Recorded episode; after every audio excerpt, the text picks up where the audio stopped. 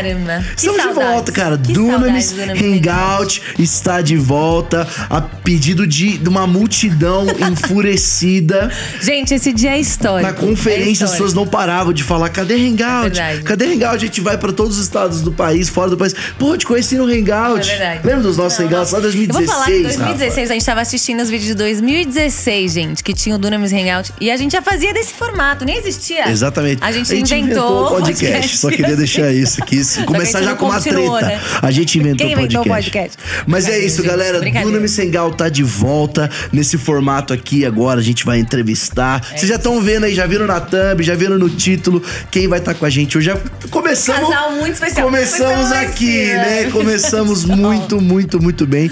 E estamos de volta. Antes, deixa eu só falar, fazer uma merchan Faz um da. merchan. Dunamis Store. Store. Nosso patrocínio Dunamis hoje, Dunamis Store. Exatamente. Coloque seu celular, aponta aí no QR Code que tá aparecendo na tela. Cara, Dunamis Store sempre lançando peça irada, peça nova. Verdade. E não é roupa de crente tosca. Não é aquela roupa de crente Não tem o leão. tosqueira. é, Não, tem o leão. não é, é, não Nada tem. contra, gente. Nada é. contra, exato. Cada um faz a roupa Nada que quiser. contra. Mas se você quiser uma coisa mais minimalista também, tem lá. Roupa estilosa, a roupa é, é estilosa, os qualidade boa e tudo mais. E aí tem meia, tem acessório, boné, tem muito- muita coisa top É verdade. da Dunamis Store, então garanto. Então, sem mais delongas, Sem mais delongas, vamos apresentar vamos nossos convidados. Davi Miranda Neto Opa. e Karina Miranda.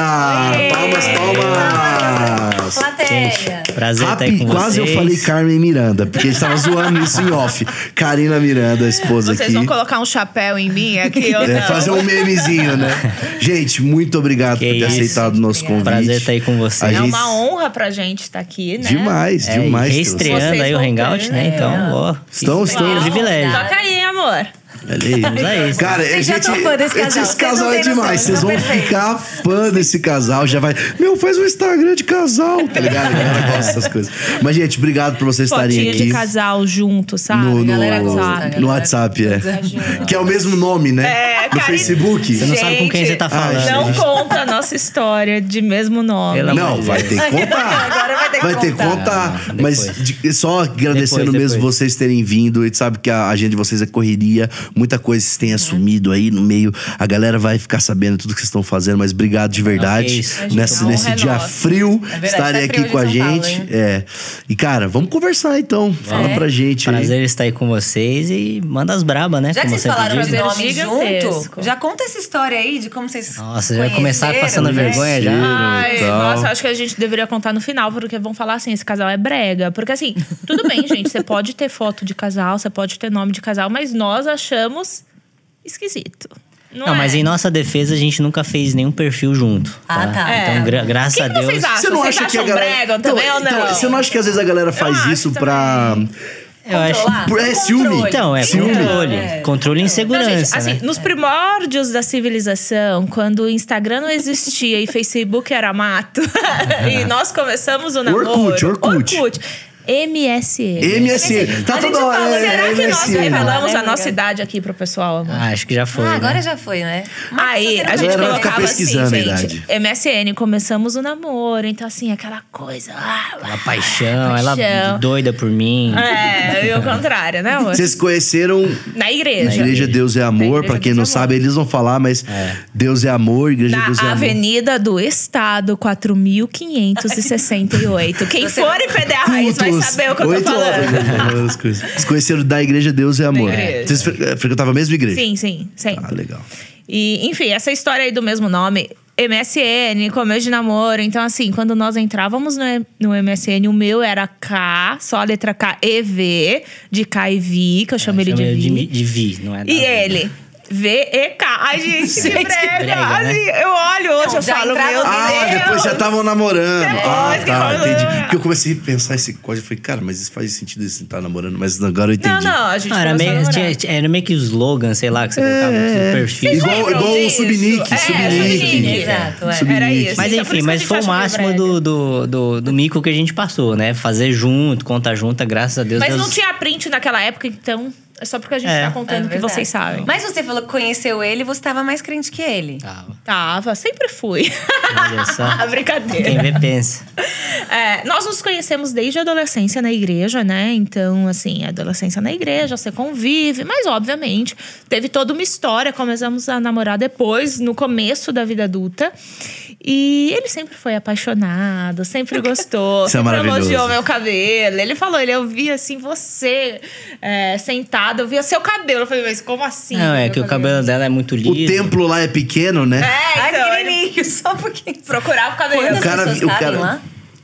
É, tem umas 20 mil cadeiras, assim. né? Uau! É a maior igreja de São Paulo? Ah, eu acho, que é. Eu não É uma conheço uma das, maior, né? né? Se tiver, Eu nunca vi não passando Não, assim, em São também. Paulo, cidade de São Paulo, acho que é a maior, Eu não é? acho que é, pelo menos de quantidade de gente, né? Uau. Acho que a gente já colocou, sei lá, umas 30 mil pessoas Meu ali. Deus. Uau, 30 mil É pessoas. muita coisa. Bastante muita gente. Caraca, Muita gente, se tirar as cadeiras, cabe mais até. Ah, Sim, é? sim. Ah, ficava, ficava muita gente de pé e tal, né? Meu Deus. Meu tio até brinca, né? Que meu avô deu uma exagerada ali. Né?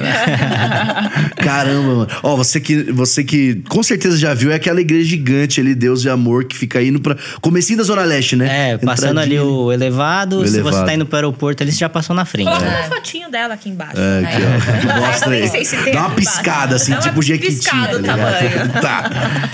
Mas, e aí você viu ela lá, vi- 20 mil pessoas, você viu o cabelo dela. Não, na verdade, um a nossa história. jovens, é, nossa né? história foi até interessante, assim, né? Que quem, na verdade, se aproximou primeiro foi a irmã dela com o meu irmão. Ô, amor, não, corta, corta, corta. Não vamos falar que nós Não, vamos falar sim, senhora. Vamos falar sim, senhora. Não. Ah, não, tudo Não, bem. então não corta. Não, corta Não sim, corta, não, não corta, não. sim. Pode estar Vai rodando, né? Então, beleza. No final a gente vê o produto Ah, final. isso, Deixa eu mandar pra gente manda vocês. pra vocês, Te manda vocês pra falam vocês é aí o que precisa viu? fa- fazer a edição. Não, é porque, gente, Para de ser fresca, esses. gente. De- Deixa. Qual o problema? Mas eles são amigos? São. Então tudo bem. Então. Tá, Ah, mas vai que eles começam Enfim. Vai ser engraçado, vai ser engraçado. Enfim, Ah, mas eles estão separados. Não. Mas eles estão namorando com outra pessoa? Já namoraram, terminaram. Hoje os, Os dois dois estão estão solteiros e ela tá. Então, então- tudo pode Não, acontecer. pode. então, Ah, tá. Chega, chega, vamos lá, vai, vai. Enfim, é, nossos irmãos, né, estavam ali se conhecendo e tudo mais, aí começaram a dar uma paqueradinha, e aí eu aproveitei o bonde, né? Espera. O bonde da convivência. Irmãos mais velhos, mais novos? Mais velhos. Mas é, Mais velhos. eu e ela somos caçula, né? Ah, mais e ela é advogada, então você imagina o risco que eu tô correndo, Ah, né? é Então, verdade. Já era formada quando vocês casaram? Ah, não, Não, a quando gente- casamos sim, mas quando a a gente, gente se conheceu namorar, com não. uns 15, 16, né? Por aí. Caramba, que É, legal. só que a gente não começou a namorar namorar essa época, não. 20, a gente. 19, 20. Mas como funciona namoro lá na Deus é Amor? Vocês, Ah, normal. Como em qualquer lugar, é normal. Sai, Não tem corte. Não, isso aí Não? acho que é recente, né? Isso aí chegou no Brasil agora. Para de aí, né? corte, né? É? Ah, eu, Eu achava que era- É meio, meio. É, sei lá. Eu acho que foi antigo, aí É que acho- ficou em Ai, desuso e agora tá, tá, tá, Tá voltando, é. né? Tá. Mas sim, não, tem acompanhamento, não pode namorar de eterno, né? Tem É. ter um tempinho ali e tudo mais. Mas assim, o nosso namoro teve acompanhamento dos nossos pais, Sim, sim. enfim, eles acompanharam. Mas nós começamos. Nos conhecemos na adolescência, ele é apaixonado, falou: vou casar com essa menina. Tô mentindo? Não tô, eu tenho testemunhas disso. Testemunhas. E, e mas só quando os nossos irmãos se aproximaram, nós, por consequência, pela questão da convivência. Aproveitou, né? Tinha que dar carona É, e tal, não sei o quê. Ah, não posso ficar sozinho, também não posso ficar sozinho. Hahaha aqui, hahaha ali. Aí, né, Aí vira e mexe, ela mandou SMS ainda, que não tinha nem WhatsApp, mas Gente, é ela chegou e mandou um fofo. Nossa, Ah, não, calma. então gente, esse era. fofo foi depois de muito tempo. Assim, acho que a gente já tava até fofo, né? namorando. as Aí você já sabia, já. As coisas fluem mais rápido, né? Aí a gente começou a namorar e assim, a gente- o nosso namoro foi é, um namoro longo, mas nós não nos víamos também, porque foi na época de faculdade, de trabalho. loucura, né? Você Então, fazia advocacia, né? Isso, Direito, direito. óbvio. E você fez Eu administração de administração de empresas. Legal, legal. Então- Que hoje vocês estão totalmente no ministério, mas Aham, sim, mas também. Mas, mas é interessante também, que é, antes da, da gente se conhecer, ter toda essa história e tal, a gente se conhecer na igreja, o engraçado é que você vê os aspectos de, do planejamento de Deus atrás de tudo, Uhum. né? Eu sempre brinco que até minha esposa é fruto do meu avô, né? Do missionário Davi Miranda, porque a mãe dela era católica e tal, e Roxa, roxa, flertava roxa. até com o espiritismo e tudo mais, e ela eventualmente foi diagnosticada com um câncer, né? No, aonde que era o câncer? Acho No- que colo do no útero. colo do útero. E aí, é, uma pessoa que conhecia ela falou: Ó, vai lá na igreja do Davi Miranda que lá tem muita cura. E ela chegou lá, foi, Uau. foi revelada pelo meu avô numa oração, fez a oração. E, e achei muito engraçado. Ele que chamou a condição É, dela. exato. Mas assim, palavra. no culto de 7 mil pessoas. É. Uau. Então, E- e olha que tese, ela foi interessante. mais uma na multidão. É, assim. e olha que aham. interessante a forma como foi a cura dela. Na hora não aconteceu nada. Aí passou um mês, ela expeliu o câncer em casa. Uau. Né? Então, assim, aí Sim. pronto, ela Aí fidelizou. Teve um encontro explosivo. Teve um encontro com Deus, né, se E converteu pro, pro evangelho mesmo e elas ficaram lá. Então, assim, você vê que até o, o- sobrenatural através da vida do meu avô gerou o nosso casamento hoje. Nossa. É um legado, né? Um legado. Que, é, que, que isso aí é muito legal. Ah, a conversa tá embolando, você está jogando várias coisas, Não, mas é. mas- Vamos, vamos, Ah, vamos fluindo, que tá muito é legal. Cara, porque isso daí, pra galera que às vezes nunca passou lá na igreja, é muito legal lá a entrada da igreja, né? isso é forte. É, é o museu do. Como é que é? Como é que ele, o pessoal falou lá que era tipo um museu do sobrenatural. A da- gente acabou de fazer um memorial. Memorial. Mas antes disso, tinha tipo uma sala dos milagres. Sala né? dos Milagres. Que a gente colocava todas as muletas das pessoas que Não, deixaram é a muleta cheio de lá. muleta E pendurada. assim, gente, não é só muleta, os vômitos de aranha, de cabelo. Cara, a gente já viu de tudo que você pode Assim, imaginar. Tem umas aranhas ali que a galera vomitava, Vomitava, nos cultos, libertação. guardavam, libertação, guardavam no potinho e colocavam. Gente, gente. É, eu acho que é até importante falar, até mesmo pra, pra nova galera, pra nova geração, Sim. que assim, o, quem foi o Davi Miranda e quem Isso. foi a Igreja de Deus e Amor. Isso é. espe- Especialmente Agora é hora da aula, passado. galera. É porque eu hora da aula. Jovens, prestem atenção. Isso, Verdade. hora da aula pra vocês saberem Porque, porque hoje em dia. quem a gente tá falando aqui, que é o neto desse cara aqui. É, vocês precisam saber. Então, assim, meu avô, pelo meu, meu ver, foi um gigante da fé, né? Uhum. Com certeza. Ele era um. General. Ele era católico quando ele era jovem, né? De adolescência para jovem. É, tinha uns 20 santos no quarto dele. Ele, a mãe dele e a irmã dele eram todos católicos, assim, muito fiéis, né? E aí, um certo dia, ele tava voltando de uma matinê na madrugada, ele tava passando pela calçada e ele sentiu um ímpeto muito forte de entrar numa igreja evangélica. E quando ele entrou nessa igreja, eu acredito que era uma Assembleia de Deus, ele não confessou nem sob tortura, né? e ele teve um encontro com Jesus explosivo, assim. Caramba. E uma questão de sete dias, foi batizado com o Espírito Santo. Assim, foi um chamado muito forte, Meu né? Deus, forte. E aí ele chegou em casa, né, tirou os santos do quarto e tal, e começou a se dedicar muito ao evangelho. Assim, eu vejo muito o que Deus fez na vida de Paulo, por exemplo, que era um cara muito zeloso, e Deus só direcionou pro lado certo. Pro lado todo certo. aquele zelo, né? E aí ele começou a pregar o evangelho na Praça da Sé, na garganta, não tinha igreja nenhuma Uau. e tal. E eventualmente Deus falou: Olha, eu quero que você monte uma igreja. E deu até o nome, né? O nome da igreja vai ser Deus e Amor. E aí ele começou a igreja Que e tal. demais. E claro, é, hoje em dia o pessoal vê a Igreja de Deus e Amor, hoje tem 14 mil templos no Brasil, quase 100 países ao redor do mundo, parece que foi muito natural, né? 14 mil É. te- igrejas, templos no Brasil. No Brasil, desde o Fo- maior que tem lá na sede até o menorzinho lá no. Por exemplo, eu fui para Manaus agora, tem 60 igrejas nas ribeirinhas do, do, do rio lá. Uau. É, vamos falar Com disso um mais povo de muita fé. Nossa. E, Incrível. e aí começou em Demais. 62 a igreja e ele ficou muito tempo assim batalhando para tirar a igreja né, do, do, do- do lugar assim, né?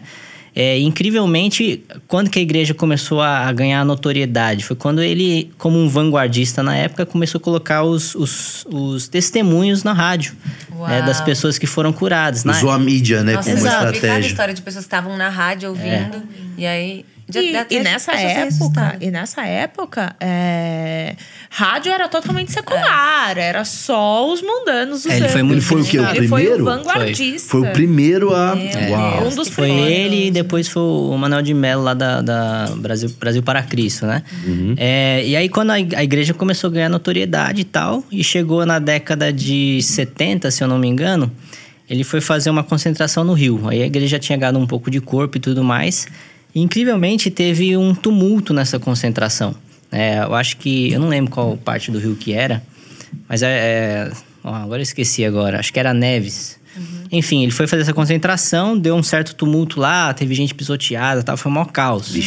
Aí veio polícia, veio a mídia e tal, queriam prender meu avô Aí e tudo mais. morte, né? É, teve algumas mortes, pessoas morreram e tal. Só que esse evento foi o, o, o fósforo que, que ligou pra explodir a igreja. A igreja ficou conhecida no Brasil inteiro. Porque a mídia, jogou na mídia. Jogou na mídia. Uau. Aí a igreja explodiu, né?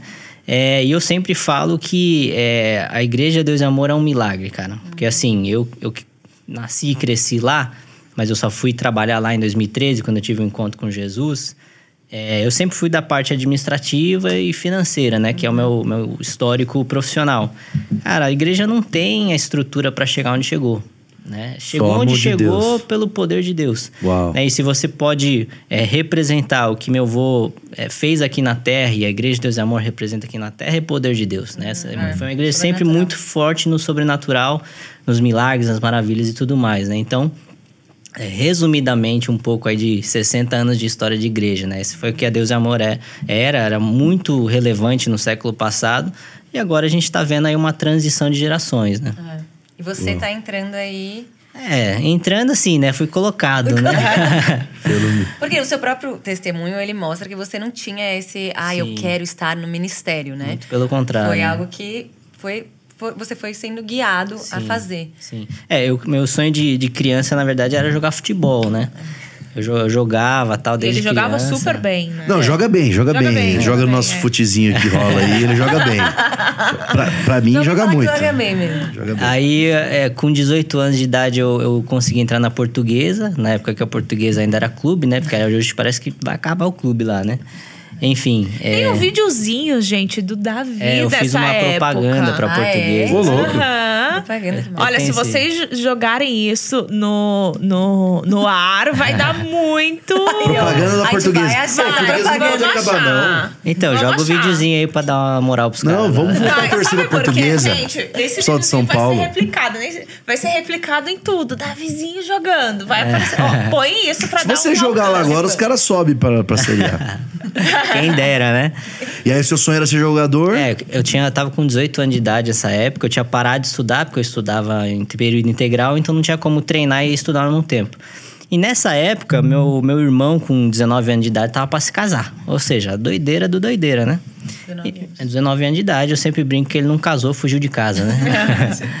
É, e minha mãe entrou em campanha de oração por ele, desesperada. Pra não casar? Pra não casar. Foi, o cara Caramba. tem 19 anos de idade, não fez faculdade, assim. Ah, e, e não era da igreja? Era. Não, ela era, só que assim, é o desespero de uma mãe, aham. né? Não tava tão Ela queria pronto assim, eles tal. poderiam casar, mas talvez não naquele não momento. naquele- É, esperar, ter Os uma dois muito estrutura. jovens. Amadurecer mais, né? Amadurecer. E aí, durante essa campanha na madrugada que ela fez, Deus falou sobre mim. Não falou nada sobre meu irmão, né? Deus falou pra ela assim: olha, o Davi não vai ser bem sucedido no futebol, ele vai voltar a estudar.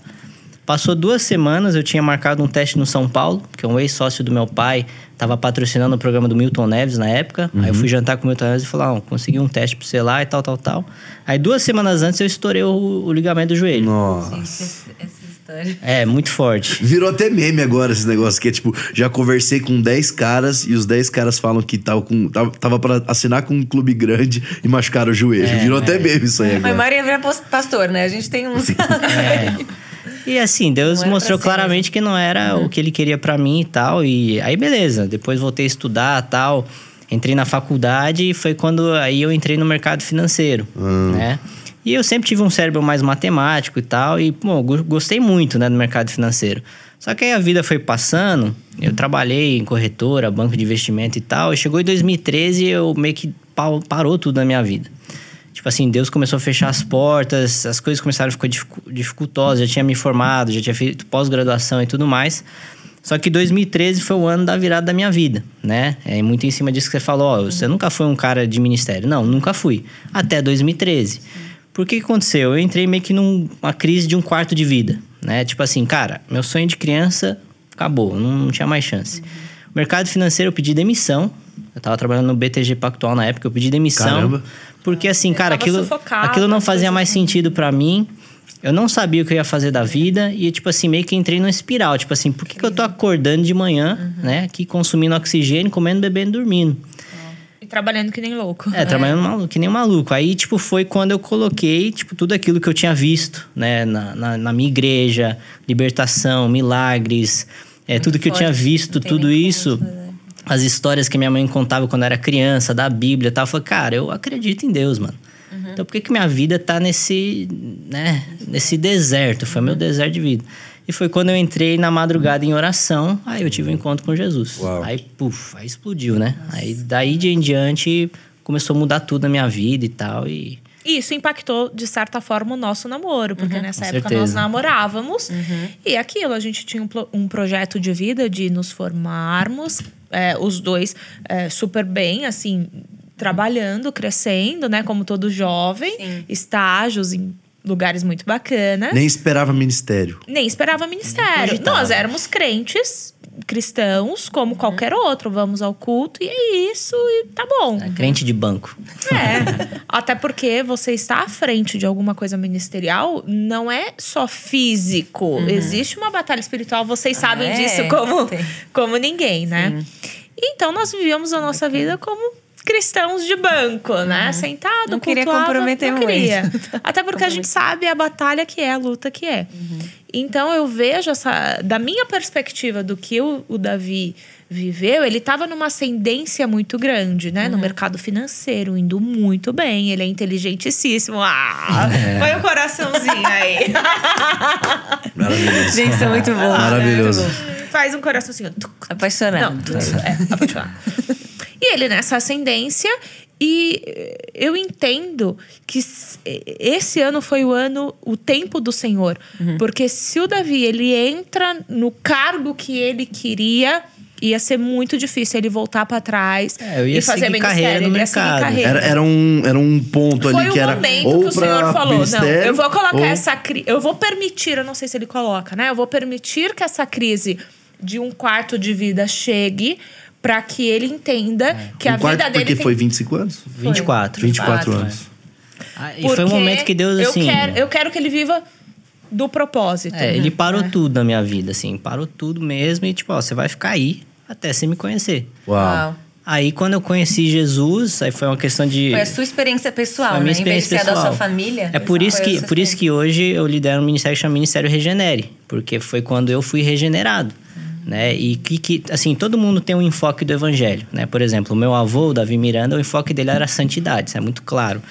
É, o meu enfoque é novo nascimento. Por quê? Porque eu, Legal. eu era o cara que tinha tudo para conhecer Deus desde criança. Eu nasci num berço evangélico, cresci na Deus de Amor, filho de pastor, neto do Davi Miranda. Assim, eu vi tudo que você pode imaginar, só que eu não conhecia Jesus de verdade. E isso é o que, de fato, transforma vidas, né? Não era a série de regras que eu ouvi, não era doutrina, não era nada, cara. Era falando, se você conheceu Deus, Deus vai transformar a sua vida. Então, foi isso que aconteceu comigo. Aí passou assim, eu tava tão apaixonado por Jesus, eu lembro que era é, o batismo de junho, tava 12 graus, assim. Eu falei, não, eu vou me batizar. Eu vou, eu vou, não vou. E, e não sei se você sabe, lá é águas correntes, né? Não é, não é piscina. A gente foi lá, é lá no Bororé, o Não é batismo. piscina aquecida que sai com uma toalhinha. Batistério, nada disso. Ah, é lá no Rio é, mesmo. Era uma cachoeira, era uma é. cachoeira com gelo. Fria. Não tem tratamento. Aquecedor. E eu fui, cara, tava 12 Morrer graus. Eu mesmo, coloquei, aqui o, vai morrer. coloquei É. o moletom lá e falei, mano, me batizei porque é aquilo que era a minha realidade demais, e tal. cara. Aí passou uma semana, meu avô me chamou pra traduzir ele na rádio, né? Porque ele, ele pregava e transmitia pra vários países. Como eu morei nos Estados Unidos, falava inglês e tal, ele falou: não, vai, vai me traduzir e tal, e beleza. É, e isso, cara, eu não sabia, mas já era Deus não apenas me honrando, porque eu tive uma honra de caminhar ao lado do meu avô ministerialmente. Sim. É, e uma, uma outra forma também foi Deus mudar meu paradigma de quem meu avô era. Por Uau. quê? Porque ele era o pai da minha mãe pra mim. Ele não era o missionário, Davi Miranda, Davi Miranda. fundador da Deus e Amor. Você nunca teve nenhum, tipo assim, porque às vezes a galera, às vezes o cara até tem um, sei lá, uma repulsa, assim. Sempre foi de boa, pelo menos. Falou um respeito. Não, ele, ele era muito amoroso com a gente. Ele não era nada ministerial com a gente. Ele era meu vô, cara. Ah, que legal, Dava cara. bombom escondido, essas paradas, entendeu? vô, né? Cuidava É, dos netos, assim, você ouve E claro que você sabe, pô, ele é um pregador, é um líder da igreja e tal, mas assim, esse tempo, eu fiquei um ano e seis meses, acho que tá um pouquinho mais, traduzindo ele na rádio, foi a forma como Deus me mostrou quem ele era. Uau. Que demais. Tipo assim, olha a fé que ele tem. Muito discipulado. Olha o que, que ele conquistou na vida, olha o quanto ele foi usado, né? Olha a entrega dele, É, né? assim, É, a foi, foi demais, é- assim, ele viveu para aquilo ali, né? Uhum. Então, é, esse tempo não foi apenas para me honrar, mas foi para me preparar, a minha perspectiva de quem Você meu avô foi. precisava disso, Eu né? Precisava. hoje estar nesse lugar. Eu precisava conhecer quem ele era, quem era o Davi Miranda pro mundo. Eu Uhum. não conhecia esse Davi Miranda. E isso tudo culminou, um dos momentos mais marcantes da minha vida foi no falecimento dele em 2015, fevereiro de 2015. Eu lembro que ele me ligou numa sexta-feira. Você vê como ele era dedicado. Ele estava com 79 anos de idade. Uau. Eu já estava como gestor financeiro da igreja, né? Nessa época que eu fiquei sem trabalhar, ele me chamou para trabalhar na igreja e tal, né? Primeiro na parte administrativa, que é a minha profissão até hoje. É, ele me ligou na sexta-feira sobre uma conta no HSBC, que nem existe mais no Brasil. Falou, oh, como é que tá a conta tal? Eu falei, não, vou, tá tudo sob controle e tal. E eu vejo também que isso foi uma forma de Deus me deixar despedir dele. Porque foi no sábado à noite ele teve um infarto Nossa. e faleceu. É, e aí, tudo bem. Ele faleceu, a gente, cara, velou o corpo dele por três dias lá no templo. Por 72 horas, oraram. 24 horas por dia, o templo estava lotado de pessoas. Meu Credo. Deus. Lotado. Manhã, tarde, noite, Legal. madrugada. Aquilo começou a mexer demais comigo. Eu comecei a ver aquilo e falei, cara, meu avô foi alguém. Muito muitas ma- pessoas. Muito maior do que eu imagino. Ele representou algo gigantesco para as antigas gerações e é o que eu falei, se até eu não tinha essa proporção, quanto mais as novas gerações. É, é, as pessoas vão ouvir isso. É. E assim, ele marcou diversas gerações. Tava lá R.R. Soares, Samuel, é, Os maiores líderes. líderes Sim, de sim, outras igreja igrejas prestando brasileira. honra para ele. Que demais. É, e eu falei, cara, meu vô foi um gigante, né? E aí no último dia Deus quis finalizar aquilo que ele tinha começado comigo, né? De, de chamado pro ministério, né? No terceiro dia, eu, meus primos, meus irmãos, a gente pegou o caixão para levar pro corpo de bombeiros. E, cara, eu tava caminhando ali, já muito emocionado com tudo aquilo, aí Deus falou assim no meu coração: Seu avô só saiu de um púlpito num caixão. É isso que eu quero de você. Uau! Nossa, Aqui- aí. aquilo foi um raio na minha alma, filho. Aí acabou o jogador de futebol. Queria mais nada. Acabou, morreu. Davizinho anterior morreu ali. Uau. né? E aí Caramba. começou o Davi Neto, que hoje tá fazendo ministério, né? Porque assim, eu vi tudo que ele conquistou, o peso que ele carregava e o legado, né? Você falou a palavra certa, é um legado gigantesco. Temos muitas coisas, todo legado tem pontos positivos, pontos precisam ser ajustados, mas o legado em si é gigantesco, né? Então, Eu sou, eu sou, a minha família foi abençoada É, sim. por ele, Fruto, através dele, é fruto dele. Uhum. Então, assim, é, é um, um senso de honra muito grande É. que Sim. nós temos por isso. E acho que a outra gera, a- as novas gerações, esses É. adolescentes. Precisam conhecer precisam a conhecer. história, né? A gente precisa Porque conhecer assim, a- né? os adolescentes, abriu o caminho. assim, eu fui uma adolescente, então a gente acha que sabe tudo, a gente acha que conhece tudo, né? Com rede social, a gente Exatamente, acaba, a gente acaba tendo referências que talvez não tenham esse caminhar com Deus. E essas histórias, elas precisam ser constantemente lembradas Um para que até um abriu, senso né? de tem- É. um senso de temor no nosso coração, Uhum. de saber que como os nossos antepassados, exatamente Abriu isso, Rafa. caminho. Eles foram capinando o caminho pra gente hoje tá mais fácil. É, o que ele Sim. passou que eles pra passaram. construir. Exatamente. Cara, eu fiquei, dele pens... eu fiquei pensando assim. é, Eu fiquei pensando, sabe, tanto de gente que foi lá no, no velório e tal, e às vezes a galera hoje em dia pensa tanto em seguidores. E às vezes o cara né, passa e o cara tinha milha... milhões de seguidores. Mas talvez ninguém vai aparecer no velório do cara. Então, seu avô, ele marcou vidas verdadeiras, vidas, né? é, vidas. Então, isso é outro. Isso, isso- a gente tá falando de outra coisa, assim, que a galera às vezes É perdeu um pouco. isso. imensurável em número de seguidor, que hoje a nossa geração é número A gente de tenta seguidor. mensurar, assim, a gente seguidor. Tenta mensurar e Mas é real, vidas assim, transformadas, é sobrenatural. seguidor na vida real, né? libertação. Não é só falam no, no, tem uma social. história assim, bizarra do seu avô, aí depois te entra. Mas, cara, assim, de, de sobrenatural, assim. Pode ser até, meu, vomitou a aranha. Sei, eu aqui. já ouvi umas histórias. É, mas conta. Cara, eu, eu tenho algumas. Pelo menos esse uh, Gente, eu tenho a que da minha mãe. É, não. É que ele contou É, aqui só do Foi no coração, assim, eu não sei se Contei, você... né? Que é. sua É, mãe foi, quando foi você curada. curada. Mas é que isso aí, ele curou tanta gente que É. isso não é tão. É mais uma, né? Fala, fala Eu aquela eu tenho que... algumas privilegiada, que, privilegiada. É, eu tenho algumas que me marcaram, que não necessariamente era aquela coisa bombástica, mas foi uma experiência que me marcou que eu nunca vou esquecer. Uma delas eu até contei quando eu tava em Israel com o Theo, né? Eu tava, nesse dia, eu tava traduzindo ele no rádio.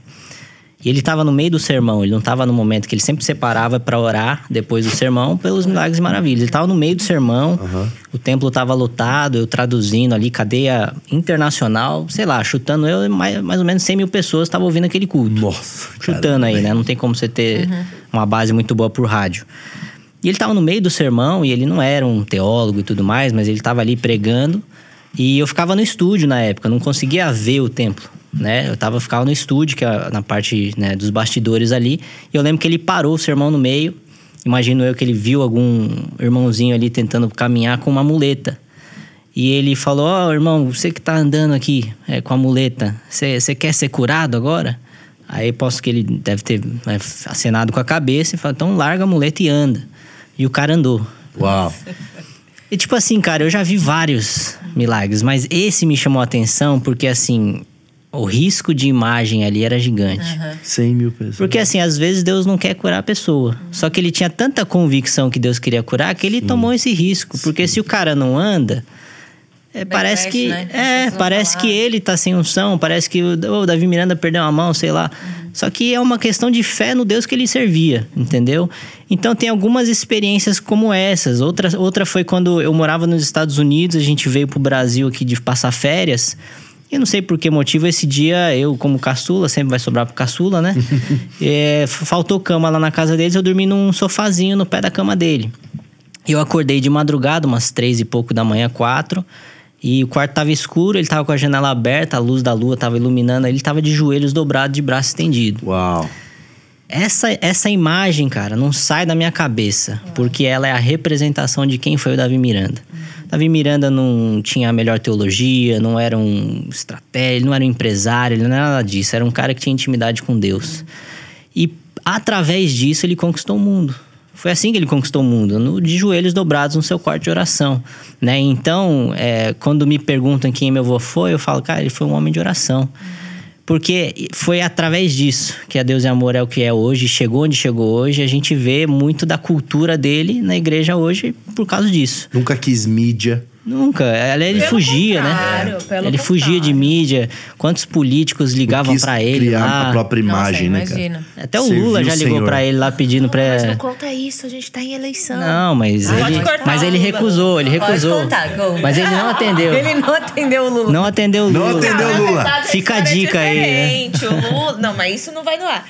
Ele tava com câncer, ligou para ele e falou que queria uma oração no intuito de ir ao culto. Isso vai para os membros. O Deus, Deus. Não, fica tranquilo, você não precisa vir aqui, não. Deus é um Deus de perto e de longe, vou fazer uma oração e fez. Caramba. Não vem aqui na Mas Nossa, meu avô não recebia é, político, não recebia ninguém lá. Era ele. Só queria servir o Senhor, ele, era, um, ele era o servo. Cara. Ele vivia para isso, né, cara? É. Ele tinha um, muito cuidado em não misturar, hum. né? E política, qualquer e outra quem, coisa. Quem quiser visitar lá, tipo, pode ir para ver o museu, pode, vocês estão pode. com o museu. Sim. Ah, isso é muito Acho que tem uns horários lá, não sei exatamente. O memorial tem horário de funcionamento, uhum. até para controle Deve de tá entrada. no site isso, né? É. Uma coisa assim. Demais. Mas agora você estava falando dessa transição, né? Porque o seu avô, você falou que ele carrega muita começa, mensagem de né? santidade. É. E agora você carrega mais é, o evan evangelismo. Tinha uma pressão também? Tinha alguma pressão, tipo. Como você assim? carrega de ser É, igual? Seu pai era pastor. Sim, é pastor. é. E aí, aí, querendo ou não, você é, um, você é o neto, a galera sempre fica pensando, né? Ai, Sim. será que o neto vai estar. Tá? Não, Existia essa certeza. pressão. Ainda tem, né? Ó. É a expectativa, né? É. Eu sempre falo que, bom, tudo na vida tem lado bom e lado ruim. O lado bom é que não teve uma porta que não se abriu diante do nome Davi Miranda, que eu Uhum. tenho, que eu carrego, né? Então isso é muito bom, porque te dá oportunidade, te abre portas e tudo mais. Agora, a expectativa que isso gera é uma pressão né, sobre-humana, na verdade, né? E, e eu tô sempre falando, cara, esquece esse negócio que eu não, eu não sou Davi Miranda, né? Não sou missionário Davi Miranda, não pretendo ser, eu tenho meu chamado e eu sou quem eu sou, né? Cada um tem seu propósito, né? É, e agora essa transição é, é o peso, né? Porque assim, é o que eu falei, todo legado tem lado bom, tem lados que precisam ser melhorados. Então, por exemplo, a gente estava falando agora, as novas gerações não conheceram a história da Deus e Amor, não conheceram Davi Miranda. Por Não quê? vivenciaram o que Vivenciaram. foi vivenciado Sim, pelo sim. pessoal Por quê? lá. Porque é, é- é- a- o modelo da igreja, a linguagem que ela usa, a própria imagem do meu avô, ela falava muito bem com a população do século passado. Agora, ela não comunica tão bem com a galera da, do Instagram, com a geração atual. Por quê? Porque os tempos mudaram, a forma de se fazer igreja mudou. Né? E muita gente usa aquele velho ditado bem fora de contexto. Não, não, porque o evangelho não muda. Concordo. O evangelho não muda. Agora, a forma de comunicar Como ele... muda, né? É, o método de levá-lo ao mundo, à sociedade, muda sempre. Estética, Isso muda. Tanto que tem aquela piadinha, né? Muito, muito cristão ali, meteu o pau na internet, aí chegou pandemia, bem-vindo ao nosso culto online. né? É, exato, exatamente. Então, assim, Não é, tinha como, né? Não É, muito online. Tudo como? foi, projetor, É. bateria, não sei o nossa, que. Foi. cara, a gente Luzes. lidou com tudo É. isso. Luzes, é. A gente ainda. A gente ainda lida com essas coisas, né? questão de O, o Regenere é os mundanos lá da. Que é o jovem. O jovem. É, o, o Regenere foi o Ministério de Jovens que eu comecei, né? Em 2017. Eu tive três palavras de Deus, né? É, tipo, eu comecei a pregar em 2014. é, e eu só pregava, assim, sem grandes pretensões, só seguindo aquilo que Deus tinha direcionado a minha vida. Em 2017, Deus deu duas palavras e a terceira foi em 2018. Ele falou sobre um projeto com jovens, depois mostrou. Não, primeiro ele mostrou um evento com jovens, depois um projeto e depois uma cultura baseada no amor e graça de Uau. Deus.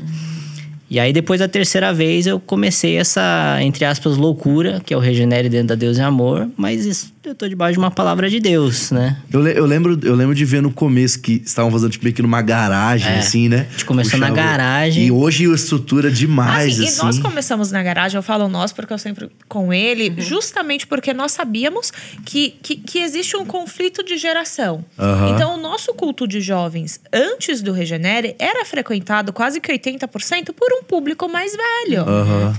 Né? Então, nós sabíamos que implementar um- uma nova estética pro culto seria algo Atra- muito atraente para os jovens, mas talvez não E a- tão atraente É, para essa, essa galera galera que já tava. que já Que às vezes nem, tá- nem tinha entendido ainda, né? Qual que era o Exato. negócio. Então, assim, vamos começar aqui na garagem, bonitinho, legalzinho, pra não ter esse choque, mas foi, assim, uma super Eu lembro, cara, eu lembro de Então, a gente foi passo por passo até. Que o Senhor. E foi muito, assim, temporadas que o Senhor nos deu. A temporada da garagem, a temporada. ah, e chegamos na temporada do templo, né? E hoje. E, e- e qual é, eu acho que hoje, o nosso grande desafio? É trabalhar com duas gerações. Você não dá para esquecer que existe a, a geração de uma IPDA mais velha, dos nossos pais, avós, mas também existe uma geração de uma galera mais jovem, de, um- de adolescentes e de crianças. E essas crianças, elas precisam é, ser vistas e ouvidas, senão a gente vai perder essa geração. E perder para a Assembleia, que no- no- normalmente eu falava, ah, foi para a Assembleia. Tudo bem, eles estão indo congregar em outra igreja que Deus abençoe, mas a, a nossa dor é perder muitas pessoas dessa nova geração para o mundo. Porque não é tão fácil assim trocar de igreja. Não é, trocar de roupa, né? Então, às vezes, quem filhos dos nossos membros e tudo mais que não não conseguem é, se sentir bem servindo a Deus ali, eles não mudam de igreja. Muitos, alguns sim. Sai, né? saem e vão pro mundo e se esfriam na fé e saem tão machucados que não procuram outra igreja ou não procuram a cura para isso. E essa é a nossa dor né? E assim eu falo que existe uma geração que precisa ser vista. Teve um evento da nossa igreja e eu falo né? Eu já sou uma jovem adulta passei dos 30 mas tudo bem. Mas tem uma geração ainda mais nova né? E, e teve um evento na nossa igreja e eu vi dois grandes pastores com as filhinhas deles, pastores assim, que nós amamos demais, e as filhinhas deles. Acorda, Pedrinho! Dançando no meio da igreja. Eu achei aquilo incrível. Por quê? Porque tava no hype, acorda, Pedrinho. E as menininhas lá, e filhas de pastores assim, ultra relevantes. Vamos ouvir, né? Não tem como ser isolado E assim, todo mundo. e elas lá. Ah, aí eu vi como que que o pai lidar? ouviu, ficou meio assim, ah, mas por quê? Porque assim, menina, eh, sei lá, talvez 7, 8 anos, mas elas têm Celular. celular. Então, assim, a gente tá tentando, e, e- existe, obviamente, muita resistência. Tadinho do Davizinho, como apanha, gente. Eu tenho dó. Assim, até raiva, Jesus me perdoa de, de tanto que ele apanha, assim.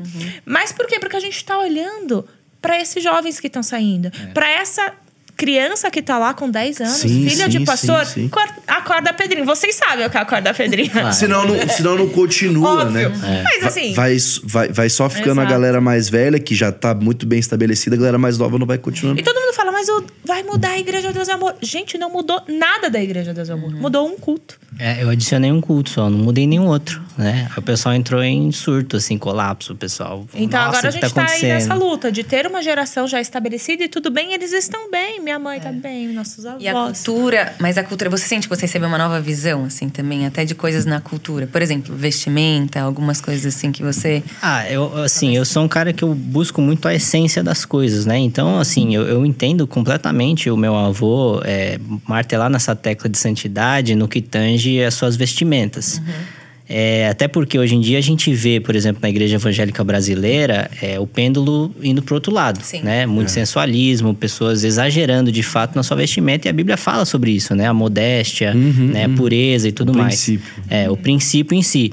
Agora, é, as pessoas na nossa igreja, elas pegaram tão firme exatamente o que ele falou, talvez há 20, 30 anos atrás, que aquela regra virou meio que um o caminho para a santidade.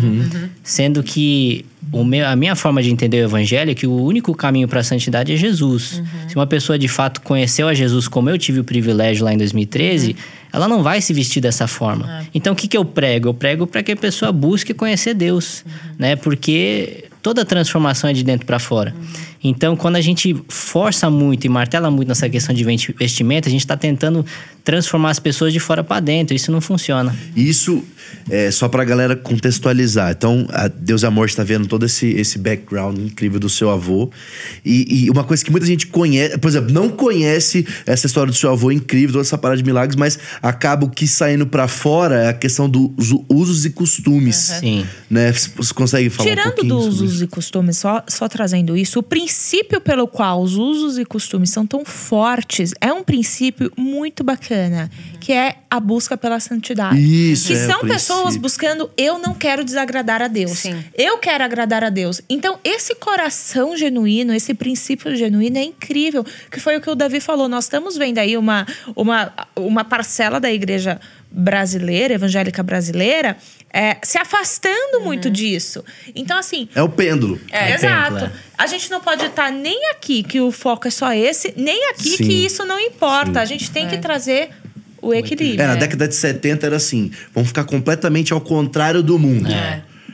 Aí a- os filhos dessa geração quiseram ir pro outro lado, que é, É. não, vamos ficar muito igual Parecido ao mundo. Só que aí o você é tão é. igual ao mundo que o mundo não quer Aí ser né? crente. Você não sabe. Exato. Você Mas, não é mas crente, não é. explica pra galera como é que é essa questão dos usos e costumes, o que que tem lá pra galera entender e tudo mais. É, então, assim, foi muito martelada essa questão e tudo mais. Só que é o que eu falei, assim, quando você foca mais nisso do que em coisas essenciais do evangelho, como, por exemplo, relacionamento com Deus, leitura da palavra, é, o próprio jejum, isso a gente, né, você, você busca é, a, a transformação quando você tem o conhecimento e É. relacionamento com Deus.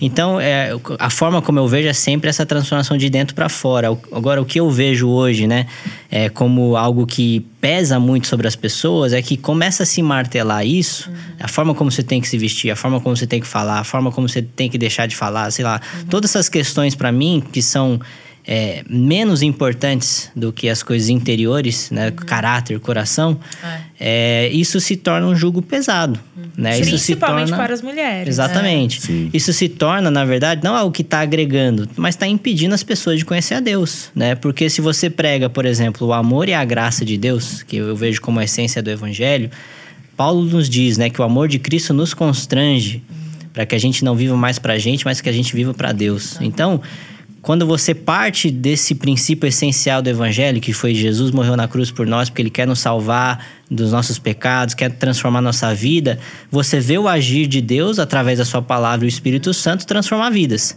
Agora, se você chega e põe uma lista de regras, a gente está voltando para a época da lei. Que o próprio Paulo falou que não vai justificar absolutamente ninguém. né? A lei veio para o conhecimento do pecado e a graça veio para trazer É. né, a vida em espírito. Então, é, é o que eu falo, cara. Todo legado tem seu lado bom e seu lado ruim. O lado bom é que nós temos uma igreja que busca muito a presença de Deus. É E uma a igreja que santidade, é uma igreja que né? ora bastante, que busca, que jejua. Agora, qual que é o lado que a gente precisa melhorar e muito? Esse conhecimento bíblico. Porque a própria Bíblia diz: conhecereis a verdade, a verdade vos libertará.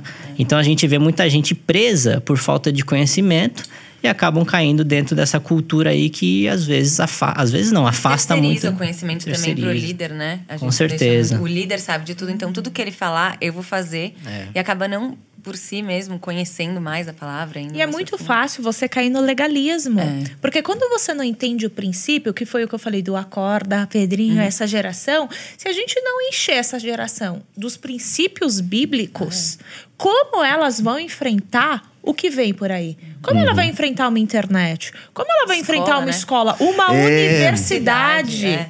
Porque eu acho que pra mim, assim, gente, Sofre bullying, universidade. então, aqui. Então, assim, você tem que ter sua fé, você tem que entender por que eu uso saia. Eu acho assim, e a, a nossa geração tá vindo muito questionadora. Ah, sim. Muito, você não aceita mais. Você não manda, Você não manda. Antigamente o pastor sênior chegava e falava: ó, você tem que fazer isso e não pode fazer Pronto, aquilo. E é. amém. Todo mundo acatava. Hoje em dia você tem internet, hoje em dia você entra na- em qualquer E, é- igreja. e é uma oportunidade de explicar o princípio. Exato. É. Então, assim, se você explica, então eu vou pegar o exemplo dessa menininha. Eu achei tão engraçado, gente, que eu comecei a rir. Que ela lá dançando. E tudo bem ela dançando. Mas é uma geração do TikTok, da dancinha sensual. Então você vai falar pra ela, não use o TikTok.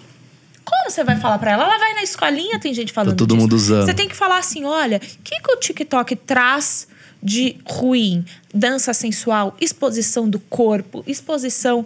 é, Objetificação. ob- objetificação da mulher e, e- e tudo mais. Então, assim, não adianta você só tirar aquilo. É. Você tem que explicar. E talvez as pessoas não estejam acostumadas com isso. Eu acho que é por isso que é, o Davi, é, tadinho, é tão perseguido que ele vai falar: tudo bem ter isso, mas explica o porquê. Porque Uhum. Colossenses, essas regras têm de fato aparência de sabedoria, mas não servem para refrear os impulsos da carne. Uau, e é Provérbios aí. também fala: antes de tudo, guarde o seu coração, porque dele provém as fontes da vida. Então, se o seu coração está em Deus e, e- e tudo mais, você não vai fazer aquela dancinha. Você vai usar o TikTok, como tem alguns TikToks muito Tem muita bacanas. coisa legal, é. Muita coisa legal. Pra Então, você tudo. vai ensinar aquela criança o porquê, né? E talvez esse ensinar o porquê hum, tá meio turbulento, porque é, não pode. Por quê? Então, assim, a nossa geração, e vocês sabem disso, vocês são pastores e líderes também de jovens também, É, a né? galera questiona tudo. você. É. Hiper questionadores. E, e- mas eu acho que essa é a hora. É a hora de você explicar, trazer o princípio, trazer a, a- é, o ensinamento. É a hora de Bíblia, né? O ruim foi esse lugar de só ficar mandando, assim, um lugar meio de sacerdotal, assim. Não, é isso e acabou. Não, Mas explica. era da época também. É, Sim. sim. né? Então, assim, meu pai fez faculdade há 40 anos atrás. Uau! Wow. Ele fazia. fa- Ele fala, né? Mundano, ele, ah, as menininhas ficavam felizes, engenheiro e tal. 40 anos atrás fazer faculdade. O Ah! Brasil já não é mais o mesmo né? Brasil. Não é o mesmo. E tem internet, comum. tem internet. O cara tá aí na igreja e fala, "Ah, mas por que que naquela igreja pode? Porque, Exato. ó, É. por conta disso, isso, disso, é a nossa cultura. E aí acho que vem tudo isso, é a nossa cultura, é a igreja que Deus tá falando pra você estar agora. Então Uhum. tem todo um propósito que todas essas coisas vêm pra um amadurecimento do, do crente que na Deus e amor. É. E por isso que eu falo, então eu acho que a gente se encontra nesse conflito de geração. É. Da geração que estava e viveu maravilhas e uau, e dessa geração que tá aqui, mas calma lá, eu quero entender. Tudo bem eu usar saia, tudo bem, não tem problema, não tem problema. Mas entenda por quê, né? N- Então, assim, a gente tem que tomar cuidado até para não se transformar em heresias. É pecado isso. Não, mas calma. É, e tem um grande agravante que eu, eu sinto na pele, né? Meu avô tinha um dom absurdo, né? Que muita gente fala, ah, ele é o dom do milagres e maravilhas. Pode ser, mas na verdade eu acho que ele tinha o dom da fé. E os milagres e maravilhas eram só consequência disso. Então, no momento que ele chegava e falava, ah, não, é, sei lá, televisão é pecado. Aí ele chegava e orava e levantava 50 paralíticos, quem vai questionar? É óbvio. sobre a questão da televisão, né? Sim. E, e, e volta a questão, o princípio por trás é louvável. A televisão tem muita porcaria mesmo. Agora, Ela pode ser pecado Agora, sim. O que você usa? Aí, aí. Aí, ó, derrubou. Produção, ajuda aqui. Produção. Vamos seguir o jogo, segue o segue, jogo. segue, segue. Pega uns papeizinhos ali no banheiro e segue o jogo. Foi emocionado, foi emocionado. Mas a mão. contra fatos são argumentos mesmo. É. Aí, se você Café não é pecado. Não é. É, então, assim, é, só que é um meio de comunicação. Agora, hoje em dia, a internet tá muito pior que televisão, Ah, né? é. E ninguém falou sobre o, o celular, né?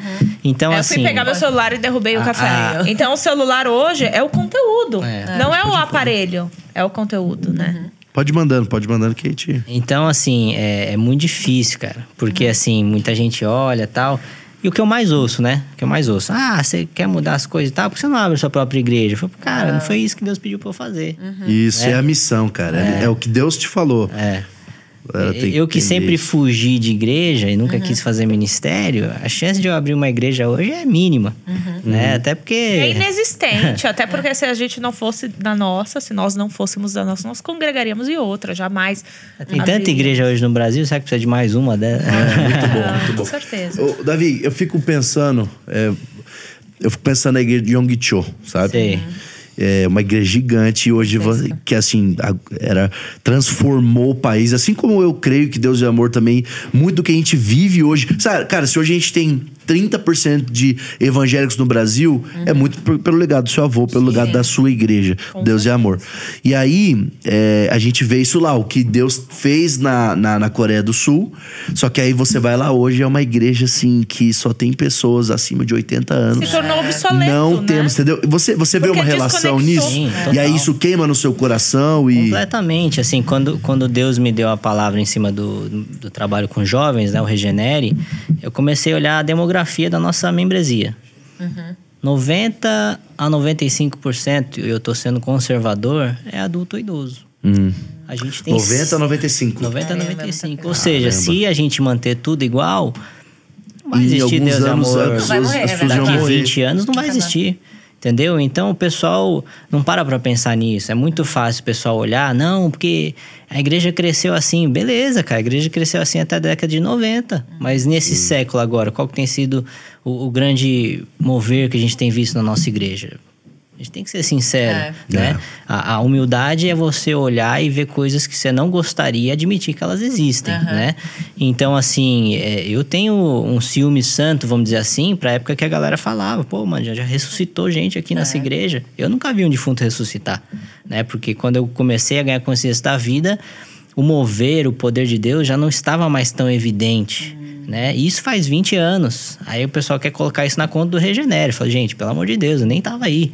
Né? Então, assim, é, é, é muito isso, né? Eu sempre falo de um Deus geracional, né? O Deus Sim, que- de Abraão, de exato. Isaac e de Jacó. E São ele, temporadas. ele faz do jeito que ele quiser, da forma como ele quiser. dele, é. Só que as pessoas ficam tão presas a uma figura de um líder, a uma forma como de se fazer igreja. Cara, até a cor da igreja tem que ser do jeito que os caras querem. Ah, porque você pintou a igreja de preto. Aí eu respondi, bom, primeiro eu não sou pintor, né? Então eu não pintei nada. Eu não pintei nada. É. Quem pintou Saiu foi o seu dessa. Márcio. Foi o engenharia lá que Sabe o pintou. que eu acho, assim, eu vejo do Davi, uma, o que dói nele, assim, muito, é reduzir em Deus a uma caixinha, é reduzir em Deus a uma forma de A estética. Não, gente. A reduzir em Deus ao que a pessoa viveu. Uhum. Então, assim, se eu for contar das minhas experiências, são, é, é uma. Uhum. Eu canto muito mal. Assim, eu- é ridículo. Tem dificuldade de cantar no banheiro, assim. como eu posso falar com a Rafa, que é uma líder incrível, assim, ela muda a atmosfera de algo que ela tá ministrando. As nossas experiências são diferentes. Eu nunca tive uma experiência ministrando porque eu nunca ministrei. Exato. Então, assim, então, às vezes, pelas nossas experiências pessoais, é, as pessoas reduzem muito Deus é à Deus. mesma fórmula. Eu acho que essa é uma dor muito grande do Davi. É, porque quando eu conheci Deus, cara, eu vi que ele era completamente diferente daquilo que eu tinha ouvido falar. Uau. Por quê? Porque dentro dessa cultura, não é só dentro da Deus e Amor, não. Das igrejas mais tradicionais do século passado, as Assembleias de Deus, enfim. As mais tradicionais, né?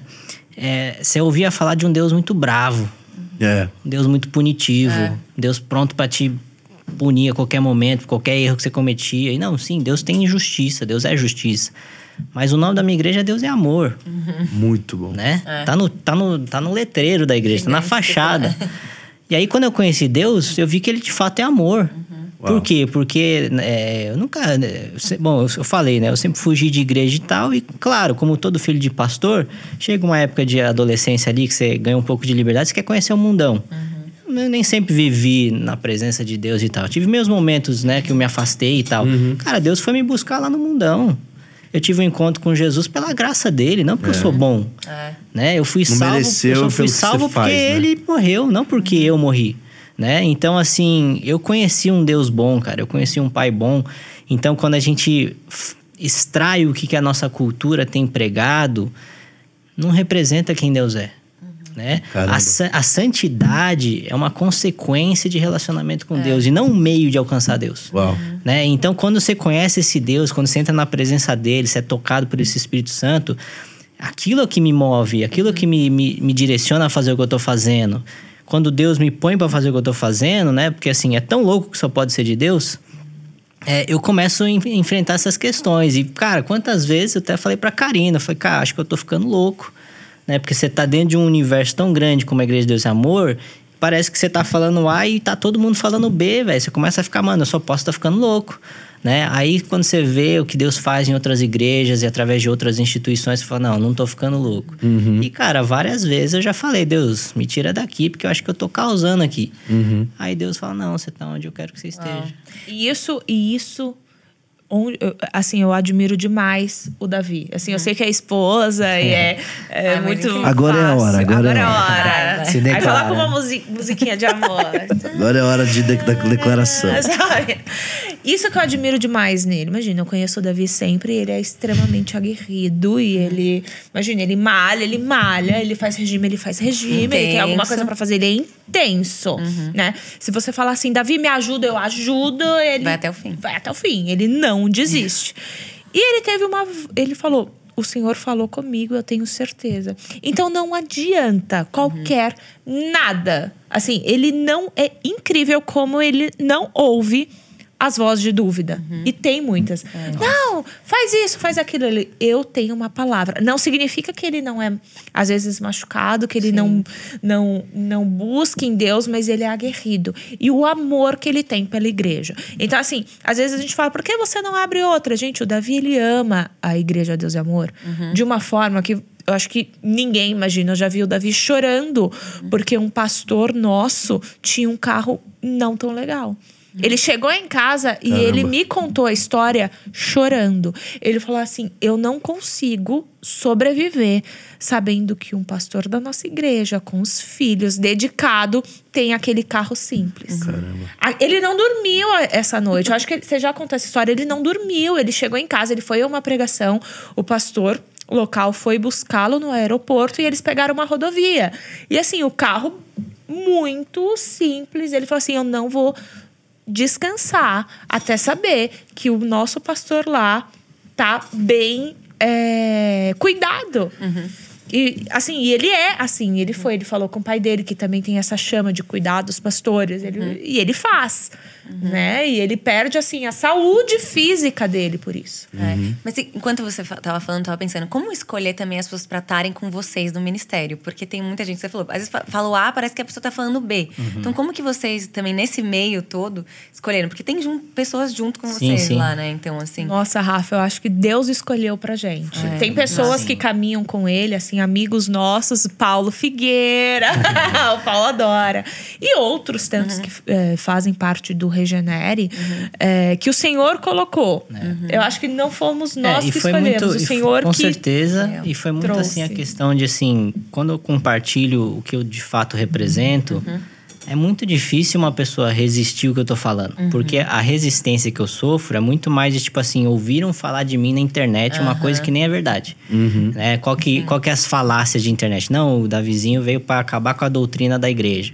O Davizinho veio para desonrar o legado do Davi Miranda.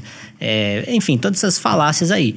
Aí quando a pessoa me conhece, o que eu mais ouço, né? Eu fui pra Fortaleza agora pregar lá na conferência dos jovens. O pessoal fala: Nossa, cara, você é mó humilde. Eu falo: "Ah, jura? Você achava, que eu, você achava que eu era arrogante? Você nunca me conheceu.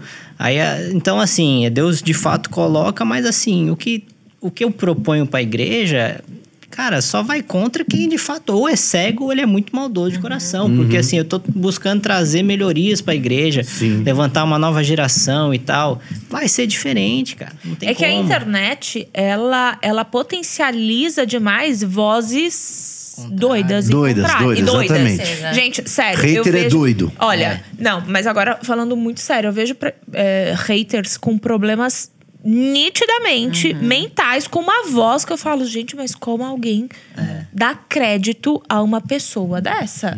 Assim, me preocupa ver como as pessoas e jovens, adolescentes, vocês que estão aí, pelo amor de Deus. É que é que o cara fica grandão na internet, fica- Não, tem uma barreira, então vocês ele acha que pode falar tá quer. um, um cara, de cara não tem coragem de falar, duvida. Não. Esses Não, cara várias cara, assim, vezes. essas pessoas Já- e várias falam, vezes, assim, já- já problema conheci, já. Mental que Muita gente, assim, me critica nós. na internet, chega pessoalmente, o cara me trata mó. Ou pede Ah, perdão. é, pede Ô, cara, perdão. desculpa. A gente fala, xinga no público pede perdão no direct, né? Tem muitos desses. Não, Sim. Deus Exatamente. usou tanto a sua vida, me perdoa que eu falei aquilo lá no seu comentário. A gente já viu vários desses. Sim, Davi, você, tá, você tava falando agora há pouco, né, do, da questão do cara, Deus é amor, essa, o nome da nossa igreja, a mensagem, isso não é uma mensagem que tem sido pregado lá dentro. E aí eu fico pensando justamente isso, a maioria das, das críticas sobre você, sobre ministério, tem sido sobre estética, sendo que. Então a galera tá tão cega pensando na estética. Sendo que, na verdade, o que você quer desconstruir nem é a estética, mas é muito mais a mensagem, voltar, uma pregação, não sei o quê. Então, né, né, É, eu vejo. Uma das minhas maiores preocupações, todo, todo sábado, quando eu vou pregar, cara, a Karina me, me acompanha. Eu fico o sábado inteiro ali na presença de Deus. Porque, cara, eu ouvi até falar, agora esqueci quem que falou isso, que a nossa responsabilidade pregando é, se a gente é bíblico o suficiente, a gente gera vida. Se a gente é antibíblico, a gente pode gerar morte com o nosso sermão. É. Então, assim, eu sou muito zeloso para aquilo que eu falo em cima do púlpito. Porque, mano, eu tô pregando a palavra de Deus que criou o universo, certo? Então, assim, o que o pessoal não entende é que toda aquela a- aquela estrutura, aquilo é uma linguagem para falar com o jovem. Mas eu poderia muito bem pregar a mesma mensagem na Praça da Sé, sem estrutura alguma. E, aliás, por exemplo, já fui convidado várias vezes para pregar para o Ministério Geral. E eu fui lá, de paletó e gravata, luzona acesa, sem, sem worship, sem nada. Estilo tradicionalzão. Por quê? Porque eu tô falando com adultos e idosos. Então, a linguagem que fala com eles é aquilo. né? Então, Só que é a mesma mensagem, só Mas mudou. sabe o que eu acho Exato. também O que como. mudou? É, mudou o conteúdo da mensagem. Porque antigamente, gente, era uma questão social. Televisão é pecado. E televisão pode ser pecado. É. Dependendo do que você tá assistindo. Dependendo do que você tá Com assistindo. certeza. Então hoje o Davizinho leva fala, o conteúdo é pecado. Mas é, antigamente falasse que TV é pecado. E é pecado, mas antigamente não tinha Netflix, não tinha celular. Eu posso abrir aqui meu celular e meter o pau na Rafa. Rafa. E eu vou estar Fofoca é pecado. Fofoca é, pecado. Então, assim, hoje o conteúdo não é só televisão é pecado. O conteúdo é. Então perguntam: Ah, Karina, televisão é pecado? Já querendo saber se é ou não é. A gente fala, o conteúdo é pecado. É muito o que preto você no branco, às vezes, com essas Não, coisas. com né? Diante certeza. dos teus olhos a é gente, a pecado. gente buscou aprofundar o conhecimento bíblico. Porque, é, assim, a nossa igreja fez 60 anos esse ano agora. É, teve, sei lá, diria 40 anos de grande expansão. Nos últimos 20, ela meio que tá ali no, no mesmo nível. Nem cresceu, nem diminuiu. Por que, que eu acredito isso? Por, acho que muito em, em função por falta desse aprofundamento bíblico. Por quê? Porque Cristo falou, eu sou a rocha. Então, toda igreja que estiver pautada na, na palavra de Deus, que é, o, que é o próprio verbo, né? Jesus é o verbo encarnado, ela vai continuar crescendo. Então, quando a gente é, faltou com o conhecimento bíblico, não zelou por né, teologia, por exemplo, eu sou da época, quando eu era criança, eu ouvia que teologia era pecado. Por Fazer quê? teologia. Fazer teologia. Por quê? Porque o Um pessoal grande tinha... pastor da nossa igreja que nós amamos, pastor ele Odair fez Gomes, escondido. ele contou que fez teologia escondido Por dos quê? irmãos. Porque o pessoal usava aquele versículo fora de contexto, que é absurdo, que a letra mata. Letra mata. Assim, sério, cara, lê o versículo É, dentro inteiro. do meio pentecostal teve muito isso. É, né? lê o versículo inteiro. Que não foi só Deus e amor, vê não. que- É, no meio É que a gente tem pentecostal. que falar da nossa casa. Sim, né? a gente não Não, mas aceita é- que falem de nós, a gente É. também não vai falar da casa E aí a gente vê hoje uma falta de material teológico pentecostal Exato. por conta dessa, dessa É, então, assim, por falta de conhecimento bíblico, a nossa igreja ela foi estruturada em cima de milagres e maravilhas. Aí, no momento que isso tem alguma diminuição, a estrutura está corroendo. Então, o que, que a gente está buscando fazer? Fundamentar bem a igreja Isso. na palavra, porque a palavra de Deus não passa. Né? Então, com certeza, assim, a minha pregação, obviamente, é muito diferente do meu avô. O meu pai já vinha né, com conhecimento mais teológico e tudo mais. E ele também não é desses de ficar gritando. Cara, eu já tentei sair gritando aí, pegada pentecostal, não consigo, vai, não é meu perfil. É... Davi não fala alto, ponto. É, eu sou um cara quieto, falo baixo. Eu né? posso ser pentecostal fácil, gente, porque tá eu tô me controlando aqui. Pentecostal é, alto. da, da- nova ela. carne ali. É. Uma só carne, esse é o lado Então, pentecostal. então, assim, a crítica é, em cima da linguagem e tal. Nossa, tá parecendo uma boate. Falei, cara, você nunca foi numa boate, você sabe o que você tá falando, né? É. E também muito a pregação. Ah, você só prega sobre a graça. Mas qual é outro meio de ser salvo sem ensinar pela graça de Deus, né? Então, assim, o desafio é, cara, trazer Bíblia para esse povo. Mas hoje, gente, sério, eu cansei do Davi sofrer crítica de pessoas que não pensam pra criticar, que eu ju- joguei meu balde lá longe da paciência, eu ainda não fui buscá-lo. Chutou então, hoje, chutei o balde, gente, preciso ir atrás dele, até porque, né, mansidão, é fruto do espírito, enfim. Mas eu tô indo, aos poucos eu pego o balde. Mas eu tô fazendo um censo agora. Fala mal do Davi. Ah, tá bom, quantos anos você tem? Seus filhos estão na igreja? Seus netos estão na igreja? Porque talvez ele não esteja comunicando com essa geração. Ele está comunicando com a geração dos seus filhos e dos seus netos, né? E eu acho que esse é o conflito que a gente vive hoje. Geração. Então, assim, cadê Passar os filhos? É. Cadê os Passar filhos dessas pessoas que estão criticando? Sim, estão estão na na igreja? igreja. Estão bem? Servem a Deus ou não servem? Que foi o que eu falei da, do, do acorde da pedrinha. Ah, gente, aquilo foi tão chocante pra mim. Talvez Uhum. pra vocês não. Mas assim, ver a, a, a filhinha de um pastor e tal. E o pastor ficou super desconfortável das meninas cantando. Mas é normal. É. Eu falei pra ele, pastor, fica tranquilo, eu entendo. Tipo assim, putz, sobrou pra mim, né? Minhas Tipo, filhas estão ah, vindo. Sabe, eu vi que. E elas nessa. Nem via. Ah, cada criança. Mas por quê? Porque elas estão consumindo esse conteúdo. Não necessariamente conteúdo ruim, mas elas estão. E ok, é, faz parte. Então eu já faço um senso. Quer criticar o Davi? Critica. Mas me dá aqui teu currículo. Teus filhos estão na igreja, teus netos estão na igreja. Quantos anos você tem? Porque se a gente não entender qual é o público que nós estamos comunicando a gente, a, gente morre. A gente não comunica bem. Vocês sabem o Exato. público de É. vocês. Os a- jovens, adolescentes. É. Então, por isso que a gente tro- trouxe todo o histórico da Deus é Amor, que talvez essa geração não, Não, sabe, conheça. é muito... Não E vocês sabe. acham, pra você o sobrenatural ainda é algo que você valoriza muito Com nas suas certeza. pregações, é o que você Com vai certeza, atrás? até porque eu sou pentecostal, né? Uhum. É, porque o pessoal confunde pentecostalismo com estilo de pregação, né? Com Não a, tem nada a ver. pentecostalismo selvagem. Por exemplo, É. ó, vou usar um exemplo de vocês. Eu cheguei para uma jovem lá da nossa igreja, isso é que, que hoje tem o Regenere e tem o projeto Expansão Jovem, que é um antigo ministério de jovens que até pouco tempo atrás eles tinham uma linguagem nada jovem, né? Por conta da cultura da igreja e tudo mais. Aí eu perguntei para uma jovem desse, desse, desse projeto Expansão Jovem, falei, "Mano, você- por exemplo, você conhece o Dunamis? Conheço. Eles são pentecostais? Não. Falei, por que, que você falou isso? Não, eles não pregam gritando, tal, tal, tal. Mas você sabe o que que quer dizer pentecostal? Maravilhoso. Ele ficou ofendido. Não, isso Não, mas é, é maravilhoso isso. Aí eu falei, claro que eles são pentecostais. Mas por quê? Porque eles se movem no sobrenatural. O que que é ser pentecostal? É você acreditar no poder de Deus derramado no dia de Pentecostes, Pentecostes. através do Espírito Santo. Certo? Então, por que, que você acha que eles não são pentecostais? Ah, não, é que eu sempre vi as pregações deles e não tinha nada de pentecostal naquilo. Mano, tá, você tá entendendo? então, eles, assim. Eles focam no estilo. É, né? o estilo, se você prega Quer colocar na caixinha. asmaticamente. Eu acho que a, a- a imaturidade espiritual, ela, ela para ficar confortável, você transforma em caixinhas. Então, muitas vezes o uso e costumes virou uma caixinha. Com certeza. A, a, a, a imagem virou uma caixinha. E aí é aquela parada assim que, que cansa. Cansa. É a pergunta que provavelmente vocês mais recebem.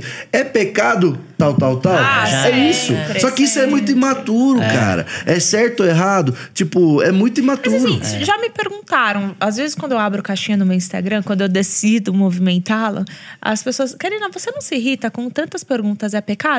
E de fato não, porque eu entendo que para muitas pessoas isso ainda não tá claro e tudo bem. É. Sabe? Então assim, eu entendo que é meu ministério ensinar, cuidar, que muitas pessoas, é o que eu falo, elas são tão zelosas que acabam se anulando, né? Então acho que a minha dor é ver muitas mulheres que não estão bem, né? Porque você pode buscar a santidade não se desconectando com a sociedade atual. Sim. Significa que você vai ser do mundo.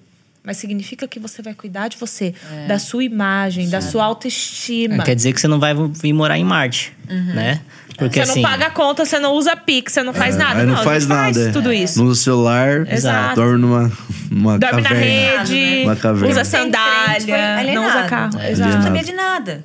Aí, tipo, não conseguia conversar. Hoje em dia, pra gente evangelizar as pessoas, a gente precisa entender do mundo delas, entender o que tá acontecendo pra gente ter acesso, né? ao Até coração. porque o evangelismo não é só aquele evangelismo da praça. É o evangelismo Do- no seu emprego, no seu trabalho, no seu, na sua escola. e Isso tudo é, o isso. é o estilo de vida, né? Exato. É on- aonde você tá. E Davi, a gente indo já pra, pra esse lugar que mais polêmico aqui, recentemente Polêmica é rolou. comigo mesmo. Recentemente rolou um concílio, um pronunciamento eh, oficial, assim, da, da sua igreja, né? Do, do comitê, assim, do. no- A diretoria, da diretoria. E, e aí rolou uma fala ali direcionada a você ou não. Não, acho que não foi direcionado a mim, mas foi muito em função para aquilo que eu do que- represento. Daquilo que você né? representa, aquilo que você tava Com movimentando. certeza. Então, foi basicamente assim, né? A gente é, tá- teve o Conexão Mesa, que é um evento que... Um evento, assim, é um programa que eu inventei, assim, por necessidade de trazer nossos principais pastores ao redor do Brasil para São Paulo e fazer três dias de eventos ali, como se fosse uma mini conferência. Eu consegui trazer alguns pastores de fora, o Theo foi pregar lá. É, e, cara, foi muito bom, né? Só que foi a primeira vez que teve algum tipo de interação... De entre- fora? De fora para dentro. né? Isso em palestra, tá? É, Não e, de nem dentro, e de dentro pra pregação. fora, a única participação que existiu na, na história da Igreja do Amor foi eu no Descend, né? É Uau! sério? É. Só que no Descend foi uma licença poética, porque primeiro não era uma igreja, era um evento para eclesiástico com diversas Caramba. igrejas. Sim. E, Então, e bem, deu muito bom, pregação, porque né? o que eu ouvi de feedback é que o povo da, da, da nossa igreja se sentiu representado A pela galera, a primeira galera vez. engajou, Massa. foi? A galera gostou. demais. Os né? adolescentes, A os jovens, todo Foi mundo bastante que tava gente. lá, eles Ah, se os jovens- Ver você lá e eles falar, se nossa, a nossa igreja faz parte. Exato. representados. É, então o Descendo deu muito bom. Aí, é, aí comecei, eu comecei, pô, acho que faz sentido, né? A gente já tá Conexão dando algumas. É, teve conexão mesmo, a gente trouxe pastores de fora. Cara, os nossos pastores ficaram assim, extasiados. A Gostaram. gostaram muito, né? O Legal. pastor Eles José foram Gon- alimentados. é, Pastor José Gonçalves ministrou a família dos pastores. Foi, cara, foi, foi tremendo, assim. Foi, foi- foram dois Glória eventos. Aí, é, em continuidade, essa, esse avanço, essa evolução, é, a gente viu que alguns pastores começaram a pregar fora da nossa igreja. Só que pastores que não são tão conhecidos. Até que eu, Pastores da, da, da nossa igreja, né? Ali meio que na, na é surdina. realidade. A gente é, ali meio que na os surdina, nossos né? jovens Isso- pregam em outras É, jovens vão, igrejas, tocam e tal. Por- mas só pra entender, porque não poderia. Não pode, não pode. Tá, beleza. Aí, beleza. Aí o, o Guilherme Batista me chamou pro retiro TikTokers, lá em Goiânia. Falei, ah, beleza, é um retiro e tal, né? É só ministrar a palavra no retiro lá, beleza. Aí fui, ministrei e tal. Ele falou, cara, tem duas igrejas aqui em Goiânia que você precisa pregar, tal, tal, tal. Uma é lá Casa do Oleiro, a Vigília, outra é lá em Anápolis e tal. Mano, você precisa pregar, tal, tal, tal. E o cara, eu coloquei em oração e eu senti muita paz, assim. Eu recebo convite de pregar fora há anos. E eu sempre recuso por causa disso. Falei, cara, eu acho que é de Deus de agora eu pregar fora. Aí eu fui e preguei nessas duas igrejas já assim, correndo o risco de, cara, se eventualmente a diretoria quiser me punir e eu ficar, né, punido, amém. É- é- Era um risco que eu tomei, um risco calculado, por quê? A minha premissa, quando eu passei o Regenera em 2018 na mesa da diretoria, eu falei, cara, eu, eu dou minha cara a tapa pra, pra trazer as mudanças que eu vejo necessárias para que a igreja avance. Então, se eu precisasse ficar ali punido, né, como, como diz nossa igreja, de banco, né? ok, amém. Só que eu acho que a gente precisa dar esse passo e a gente deu. Só que aí, é, eles foram fazer esse pronunciamento em cima dessa questão de não poder pregar fora, só que a diretoria estendeu Ah, começou com isso Começou e... com isso. Eles estenderam em cima de tudo, cara. Os e costumes e tudo aquilo que a gente vem avançando e tal. E, cara, Porque assim, tudo que a gente avança foi o que eu falei das gerações, É. né? Então causa, obviamente, isso é desconforto. desconforto nas gerações mais antigas. E eles se preocuparam com essas gerações mais antigas. Então foi um pronunciamento para acalmar as gerações É. antigas. Só que faltou um pouquinho o olhar, né? Para gerações novas. É. Então foi o pronunciamento do Davizinho. Não, tipo, calma. Não, é, eu vou chegar lá. Aí. a- a- Adiantei Ele, um ele pouco já o veio, assunto. ele já veio Não, preparado. isso aí é o que eu tenho vivido nos últimos dois meses, né? Tá bom. É, aí eles fizeram um pronunciamento na quinta-feira, assim, cara. é, foi forte. Você assim. sabia que estava vindo? Não, eu sabia que eles iam fazer um pronunciamento, Mas não você sabia o quê? conteúdo. Então você tava de boa. Você assistiu? Assisti, Ao vivo? tá, ao vivo. Então você tava lá assistindo. Aí você... Não, foi, foi 42 minutos ali de tortura pra Você mim. tava né? lá? Não, não, não. Tava assistindo Online mesmo. online. Tá. E, cara, eu assisti, falei, cara, que, que coisa horrível, né? Assim, foi tipo assim, tudo que a gente tem avançado, assim, foi meio que a gente deu cinco passos à frente, dez para trás, como igreja tal. E, cara, bateu aquele desânimo, assim. E aí, cara, sendo bem sincero, olhei pra Karine e falei, cara, acho que, acho que deu, né? Acho que nosso tempo na Deus e Amor acabou. Não tem porque continuar, né? Não faz sentido depois desse pronunciamento, um pronunciamento da diretoria, quem, quem toma a decisão são eles, né? E beleza, orei, tive um momento de oração e fui dormir. Da quinta-feira à noite até sexta-feira no almoço, eu recebi, sei lá, 5 mil mensagens. Eu printei as mensagens, porque às vezes as Tipo, pessoas falam, não recebeu. Eu Tipo, printei muito, muito, pra muito, muito, mostrar, muito. assim, Explodiu, pra explodiu. deixar. Eu tenho, eu tenho uma pastinha salva. Positivamente ou negativamente? Cara, a galera desesperada. Tipo assim, cara, e aí? Vai acabar o Regenere? Você vai sair da Ah, igreja? galera tava com você. vai sair da igreja, tal, vai tal, acabar, vai tal. acabar, vai acabar, a, própria, a própria Igreja Deus e Amor fez uma pesquisa lá no próprio Instagram da Igreja Deus e Amor. Assim, você gostou do pronunciamento? E não foi unânime, cara. Não foi A unânime. galera falou que não. Foi, acho que 54 gostou e 46 não gostou. Nossa, metade, metade. Metade. Então, assim, quando isso começou a acontecer, eu falei, cara, isso aqui já tá muito além de mim e da minha esposa. Não se trata mais só sobre o Davi. Não, irmão. movimento acabou, já. quando acabou o pronunciamento, um olhou pro outro e falou: talvez a gente pode É, congregar acho em outro Talvez lugar. é o sinal de Deus da gente sair. Só que quando eu vi que quase metade da igreja tá contando com a gente para que as mudanças aconteçam, eu falei, cara, isso aqui é Deus me mostrando algo, né? É, então eu fiquei muito temeroso, assim, orando a Deus e tal, tal, tal. Aí beleza, eu, eu falei na sexta-feira, eu fiz um story. Na verdade, acho que eu fiz um Reels. Falei, olha, segunda-feira, às 20 horas, eu vou fazer um pronunciamento de esclarecimento. Mano, eu fui, né, saí de São Paulo, fui pra praia, eu fiquei o fim de semana inteiro orando, jejuando e tal, mano. Meu celular não parava, a galera surtando. Mano, o que, que você vai falar? Eu falei, não sei.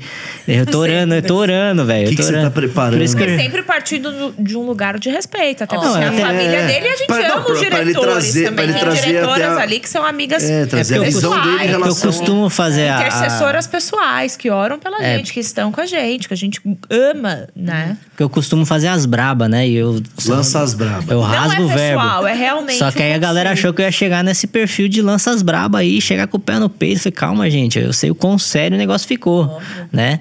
Aí eu fiquei o fim de semana inteiro orando, jejuando tal. E, cara, Senhor, eu quero falar o que o Senhor quer que eu fale e tal, tal, tal. Só que, assim, eu entendi que Deus estava me mostrando. Falei, cara, o trabalho nosso tem alcançado muita gente. E essa, pessoa, essa galera tem estado em silêncio até agora. Só que diante do pronunciamento da diretoria, essa galera ganhou voz.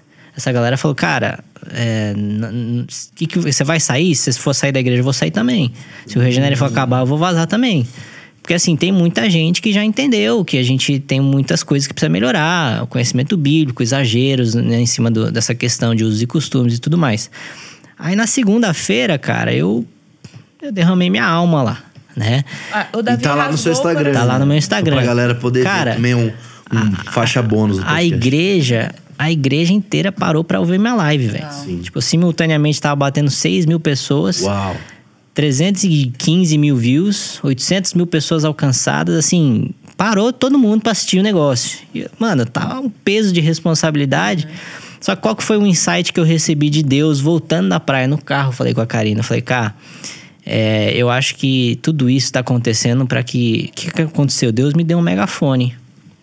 Pra quê? Pra eu falar simplesmente aquilo que eu sempre acreditei. Isso aí. Porque eu nunca.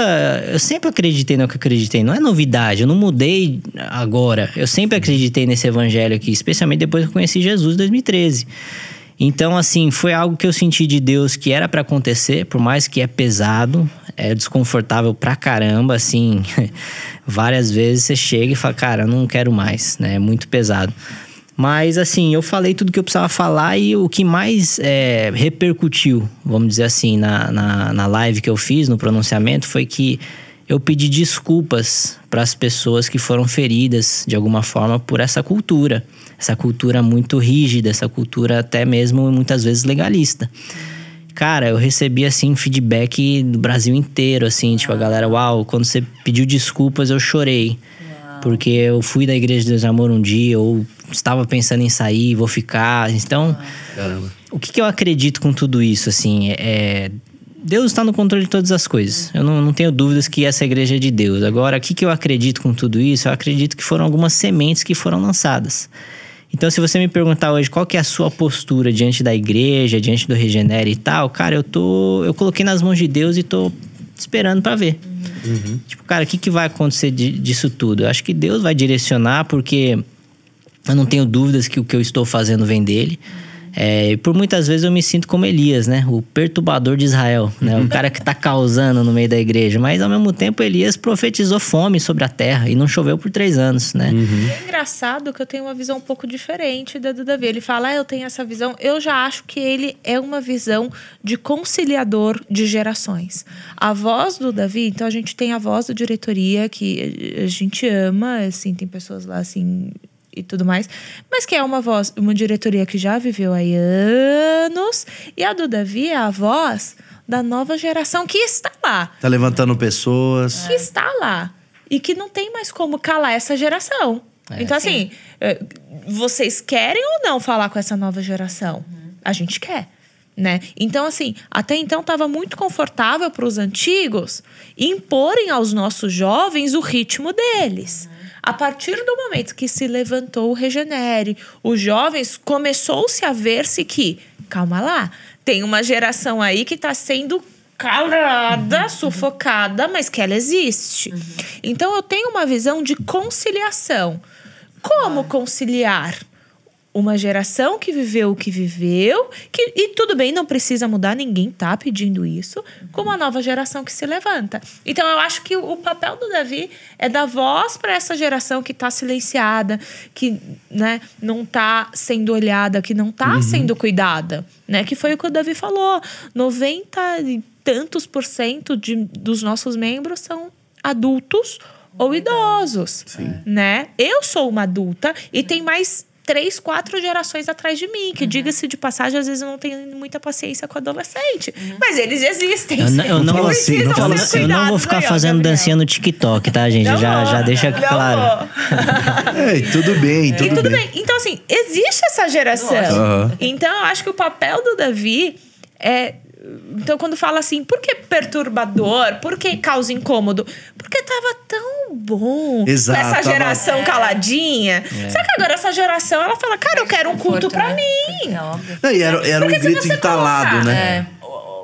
A, a, a, um avô, um filho, um neto, e vamos colocar aí um bisneto, que é a criancinha pequenininha. Se o mesmo culto agradar todo mundo, tá muito errado. Então, por que o Ministério Infantil pode ter fantástico, não sei o que, não sei o que. Ah, para as crianças entenderem. Ótimo.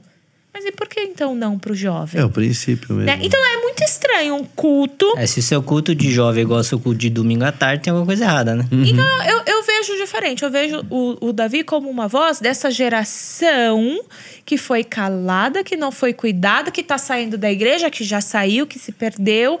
E cuidando disso, com amor, com carinho, mas com incômodo. Por que incômodo? Porque é incômodo. Que alguém precisa apanhar para fazer isso, né? Ah, tadinho. e, tem, e tem muita gente, Davi, com certeza, né, que era Deus é amor, saiu por uma época, mas assim, sempre amou aquela igreja, talvez cresceu. Uhum. E depois que começou o Regenere de novo, o cara voltou. Sim. É. Não vários, tem? Tem bastante. Então, pessoa, e muitas pessoas falam, eu quero voltar. Por quê? É aquilo que eu falei, gente. É muito difícil tipo, mudar cara, de igreja. Eu tô orando há tanto é, tempo por é isso. É a sua casa. É, é, o que você, você conheceu. Aprendeu, né? Não, ó, quando eu fui para Goiânia, eu conheci um pastor lá, que não vou nomear ele para não expor, mas ele foi da nossa igreja por mais de uma década. Hoje, hoje ele está na Assembleia de Deus e ele falou: Ó, oh, pastor Davi, eu, eu, eu, faço questão de te levar no aeroporto que a gente precisa conversar. Eu falei: Amém, beleza, tava conhecendo ele ali. Só que ele conhece eu muito mais do que eu conheço ele. Na verdade, ele conhece minha família inteira. Porque ele não só foi da nossa igreja, ele trabalhou lá nos escritórios administrativos uhum. e tal. E, cara, o cara conhece muito a nossa igreja. Uhum. E ele chegou, cara, ele me levou no aeroporto, ele falou com lágrimas nos olhos: fala, Cara, não desista, porque se é oração, é, você é fruto de orações de gerações, cara. Você é, tá num lugar onde muita gente talvez fugiu de estar onde você está e você não fugiu. Então continue onde você está. E ele me falou uma coisa muito forte. Isso foi um dos motivos pelo qual eu, eu, eu pedi desculpas no meu pronunciamento. Ele falou, cara, eu acho que é, você precisa fazer a oração de Daniel quando ele pediu desculpas pelas gerações anteriores. Isso é Isso é, Isso é muito forte, porque assim, ele falou assim, cara, é, eu não tenho dúvidas que a Igreja de Deus e Amor é de Deus, porque eu fui de lá. Aham. Só que hoje, ele falando isso, as palavras dele, eu vejo é, a Deus e Amor como quando Jesus olhou para Jerusalém e falou: Jerusalém, Jerusalém, quantos profetas vou lhe enviar e você não vai acatar nenhum deles. Uau. Então, é, eu falo isso, cara, com dor no meu coração, porque é a minha igreja. Eu nasci lá e cresci lá, mas se você olhar o estado da nossa igreja hoje, cara, a, a cultura ela é muito hostil. É uma cultura que as pessoas são julgadas, as mulheres são. Cara, é um peso tão grande que. Como que eu posso concordar com uma coisa dessa? Sofre bullying, né? Eu, eu nunca vou concordar com isso, porque não é o evangelho que eu conheci. Entendeu? O evangelho fala sobre santidade e tudo mais, mas o jugo de Jesus é suave, o fardo dele é leve. Né? Então eu vejo isso. E o pior de tudo, é, até tenho um livro engatilhado que vai se chamar O Deus Desconhecido. Porque, assim, o que mais você vê é pessoas dentro da igreja que nunca conheceram a Deus, mas conheceram um sistema religioso. Quando você falou esse negócio de pedir perdão, foi muito louco, porque assim. é, tava- talvez todo mundo tava esperando que você pedira perdão assim, ah, então desculpa que se eu ofendi alguém. Mas não, você foi ao contrário. Você foi, cara, desculpa se. Essa, então você continuou sobre aquela visão Mas que sabe o você que eu tava. acho? Eu acho que as né? pessoas. É, é- é que pra mim é muito claro que o Davi é esse Davi. Que, a, que a intenção do Davi, que o olhar do Davi são pra essas pessoas que saíram machucadas. Mas para as pessoas, pro público em geral, eles não conhecem o Davi. Eles não conhecem o Davi que chora. E, gente, sim, Davizinho é chorão. ele é uma manteiga. Alguma hora a gente vai conseguir tirar uma lágrima aqui nesse podcast. Vamos lá, vamos lá. A gente vai Estamos. Ó, chegando. eu precisa falei- agora pra você Meu aquele apelido aí. de criança era Jeremias. Quando eu então. falei do pastor, ele, Cara, ele, ele engoliu seco aqui. A dor.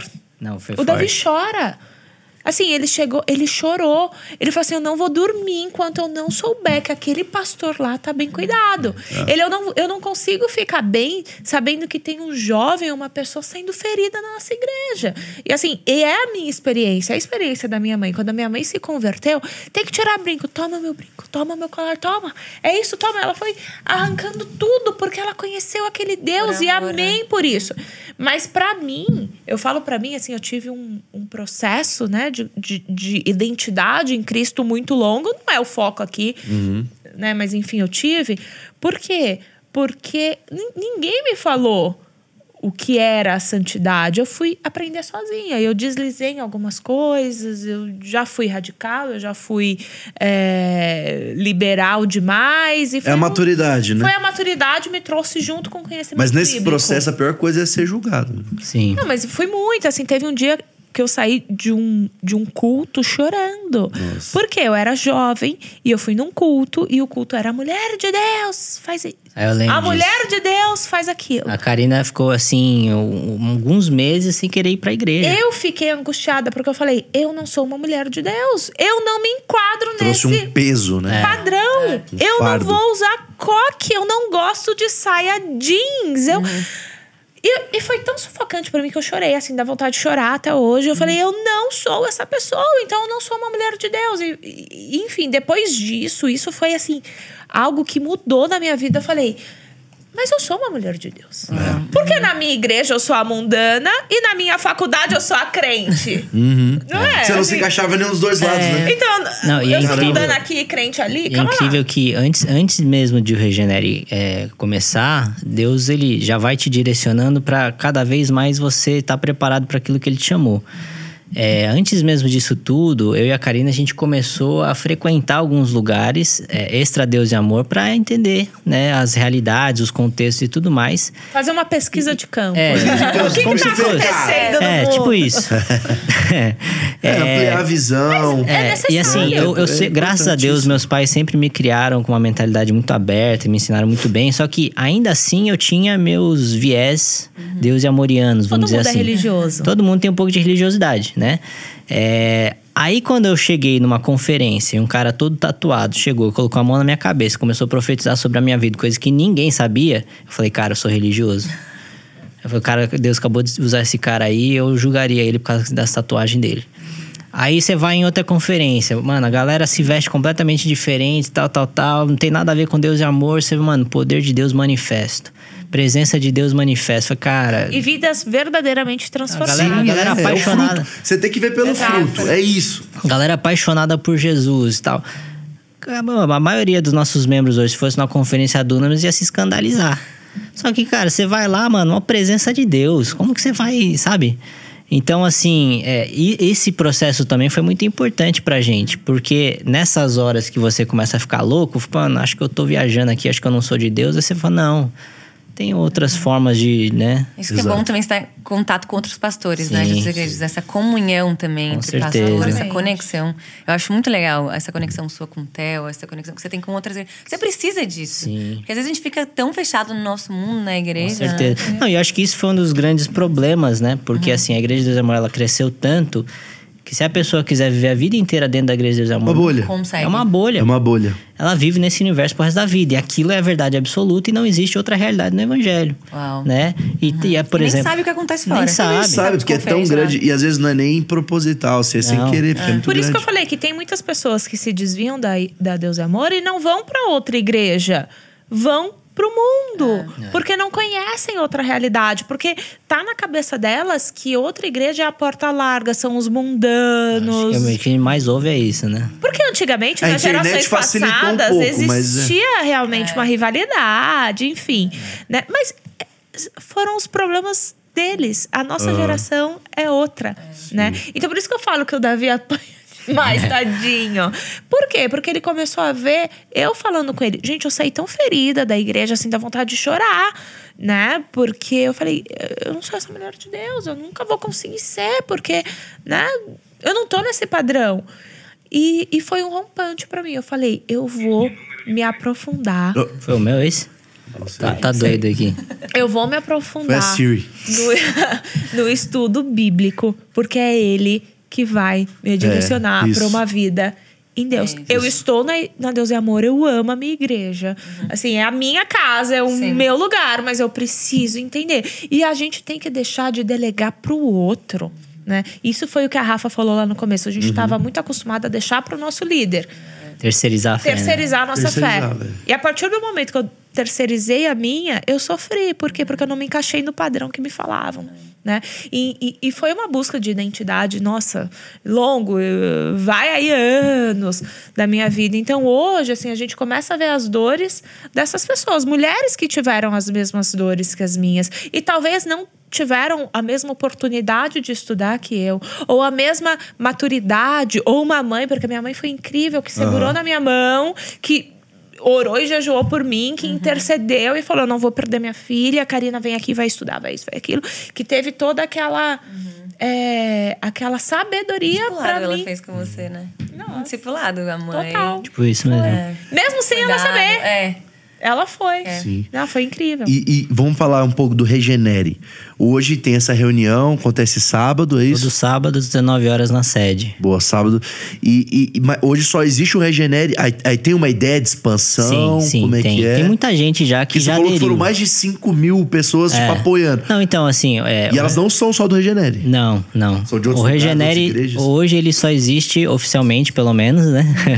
Com Até onde a gente Deve ter sabe. uns regenerinhos. Sim, com certeza. Estão se regenerando. É, tá- só na sede mundial. Isso, obviamente, foi estratégico em dois sentidos. É, primeiro, que a gente já sabia da resistência que teria fora. A sede mundial, obviamente, está sempre à frente da, do interior, pessoal e tal. Pessoal E é dita a cultura, né? dita cultura. Até porque a gente tá na capital, São Paulo. É, então, sim, sim, são- é, tá capital é certíssimo. sempre. Exato. É. Então, e assim. se a ideia era essa? Exato. E, e segunda, a questão da excelência, né? Eu sou um cara bem, bem exigente, assim, no sentido de, cara, se for pra fazer mal feito, não faço. Né? Bem pegada a tel, assim mesmo, né?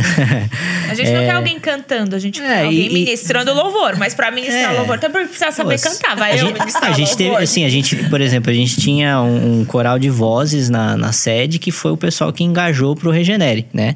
Então essa galera hoje compõe o Regenere e tal, e agora a gente vai crescendo aos poucos. A gente teve que pegar uma galera que às vezes sabia cantar muito bem, mas nunca tinha é, ministrado louvor e adoração na vida, né? Mas pra manter a qualidade. Exato, então a gente teve que construir uma cultura do zero. A gente construiu uma cultura e tudo mais. Hoje isso tem andado bem. E, cara, já tem muita gente pedindo regenere nos seus lugares. Só que como é, quando que eu vou começar a expandir? Quando eu tiver pessoas o suficiente aqui Levantar. porque eu consegui enviar lá para fazer um regenere efetivo lá. Porque o regenere ele só é efetivo se você fizer com excelência, com o poder do Espírito Santo, que segue a cultura da forma correta. Porque assim, só crescer por crescer, eu conseguiria fazer 50 regeneres hoje nível Brasil. Fácil. Só que assim, vai cair qualidade. Será que vai ser efetivo? Vai ter discipulado? Essa galera vai de fato conhecer Deus? Porque esse é o principal propósito, entendeu? É, então, por enquanto, a gente trabalha com a questão de influência. né? a gente está só na sede, mas, por exemplo, eu já ouvi das nossas igrejas lá na Colômbia que a galera é super influenciada. Acompanha.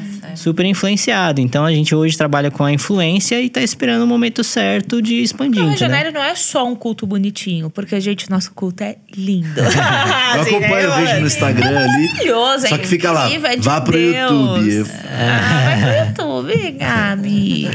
Por uma experiência mais completa. É, é o que tá lá, assim, mas você Então, nosso culto é incrível. Mas, assim, a gente não quer só cultos bons e incríveis. A gente Tem quer toda uma cultura por trás, né? jovens É, é um engajados. é exatamente, não é um Exato, a É gente um- quer é um- um jovens movimento, vivendo assim, não como um movimento É, a gente tem- genérico. Culto bonito a gente poderia ter e replicar. A gente não quer um culto bonito. A gente, A gente quer tem unção, pequenos a gente grupos, quer tem discipulado, vivendo tem isso. workshop, tem reunião de oração, tem um monte de coisa por trás que é- não é visível, né? Mas é o trabalho na vida desses jovens aí. E vocês têm também essa pegada bem global, né? Vocês pensam Sim. fora, porque vocês têm muitas sedes fora. Sim, sim. E como que lida com isso, é, isso tudo também ao mesmo tempo? Cara, 14 mi- É muito. mil igrejas. no Brasil, No né? Brasil, né? Brasil. Meu Deus. No Peru tem mais duas mil. Duas mil no Peru. É. Mas aqui no Peru é um lugar que assim, a igreja deu muito certo, né? Uhum. Ou ou ela é a primeira maior ou a segunda maior. Acho que é a segunda. É. A segunda maior do país. É, e isso é muito em função da cultura local, né? Que encaixou muito com a cultura da Igreja de Deus e Amor. Porque o Peru, né, na questão da, da sociedade cultural, ela é muito como o Brasil era na década de 90. Na época que a nossa igreja era mais relevante. Então, a cultura da Igreja e Amor combina muito com a cultura da- do Peru. Então, foi pra frente. Agora, aqui no Brasil, que já avançou muito, especialmente aqui no sul do, do, do país, né? Porque o Brasil é vários países, Muito né? grande. É, a- Igreja Deus e Amor já não alcança mais a grande parte da sociedade que já está nas tecnologias e tudo mais. Por mais que a gente esteja avançando nisso, por exemplo, a gente ainda tem um público muito fiel à rádio.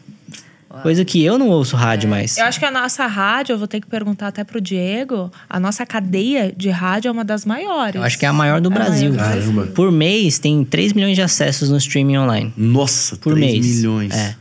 Posso fazer o papel de entrevistadora? Pode, claro. Posso? Depois eu vou fazer uma Davi, pergunta também. Davi, Conta pra gente. você, qual é o seu sonho pra Igreja Deus e Amor? Compartilha Olha, com eles. Porque assim, eu sei até a resposta. É. Mas qual é o seu sonho? Dos jovens, da igreja, de tudo.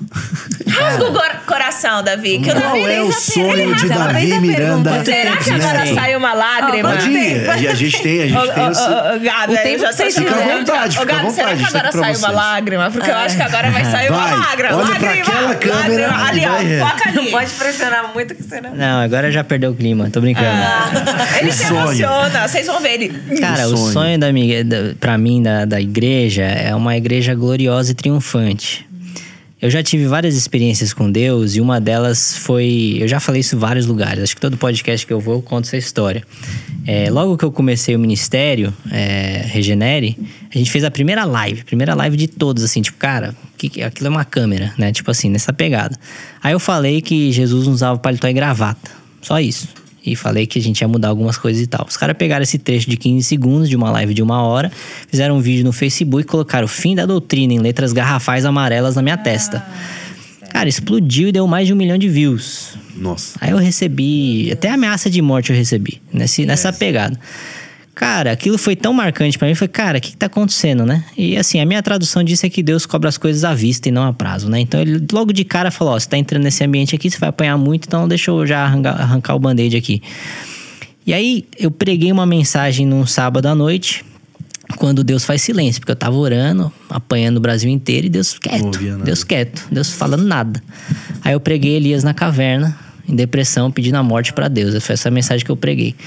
Na terça-feira pra quarta-feira de madrugada, Deus respondeu a minha pregação. Não foi nem a minha oração que ele respondeu, ele respondeu a minha pregação. Eu entrei na presença de Deus e o Espírito Santo começou a chorar dentro de mim. Foi uma experiência que eu nunca tive, nem antes nem depois. O Espírito Santo chorava dentro de mim. E eu comecei, tipo assim, não conseguia falar, chorando, chorando, chorando, que nem uma criança, uma tristeza de morte. E aí Deus chegou assim, uma voz suave. A sua indignação contra a cultura da igreja não é sua, ela é minha. Uau. Fui eu que te chamei para fazer isso. Então calma, porque eu que te coloquei onde você está. Aí depois de 20 minutos de choro, eu acredito que até mesmo o tempo é proposital de Deus ali, foi, ele deu 30 minutos de promessas, de coisas gigantescas que ele vai fazer através da nossa igreja. É, estádios lotados, a gente já lotou Maracanã, ondas de salvação, explosão de milagres, defunto ressuscitando, eventos de 500 mil a 1 milhão de pessoas para bater de frente com Rock in Rios da vida, Lula Palusa. Deus mostrou tudo isso. E aí ele falou assim: agora tem um disclaimer. A minha glória tem um peso. Estruture minha igreja, porque a glória da segunda casa será maior que a primeira. Uau. Então, E é o slogan dos 60 anos. é, passado, passado, glorioso, glorioso, futuro, brilhante. Então, Uau. o meu, Quem o é meu, o futuro? Essa geração que a gente olha. então o meu Nós desejo. somos o futuro. Nós Amém, somos. amém, glória a Vou Deus. pôr a Charlotinha aqui, as criancinhas. Nós somos o, futuro. É isso aí. Então, meu sonho pra igreja, cara, é uma igreja gloriosa, uma igreja relevante pra esse século. Cara, eu olho pra igreja dos Amor hoje, com tudo que a gente tem em mãos. A igreja nunca esteve tão bem administrativamente, nunca esteve tão bem financeiramente. A igreja nunca esteve tão organizada, investindo no futuro, investindo em infraestrutura física, investindo nos seus pastores, é, criando ministérios de jovens relevantes para os dias de hoje. E a gente fica preso a sobrancelha e cabo, corte de cabelo, cara. É isso aí. Aí eu fico revoltado, eu subo parede.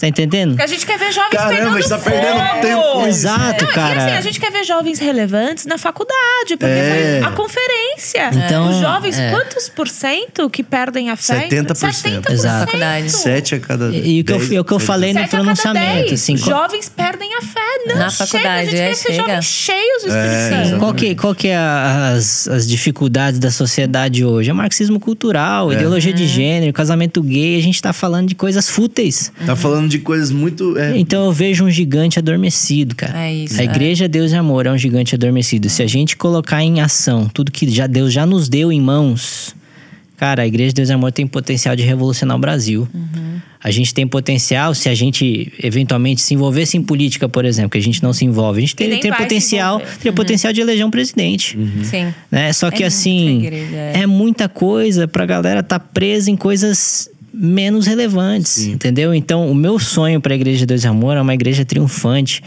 Com todos os lados bons do legado, que é a presença de Deus. Isso a gente tem. A gente E tem busca muita pela unção. santidade. Busca pela santidade. Que Com- precisa essa Que geração. precisa, Com gente. certeza. A gente- Precisa. Essa geração, assim, essa geração É- de é- é adolescentes. resposta. Perdeu-se É. isso. Sim, Perdeu-se eu, não- isso. eu olho, eu olho. Sim. pra nossa igreja e eu falo, uau!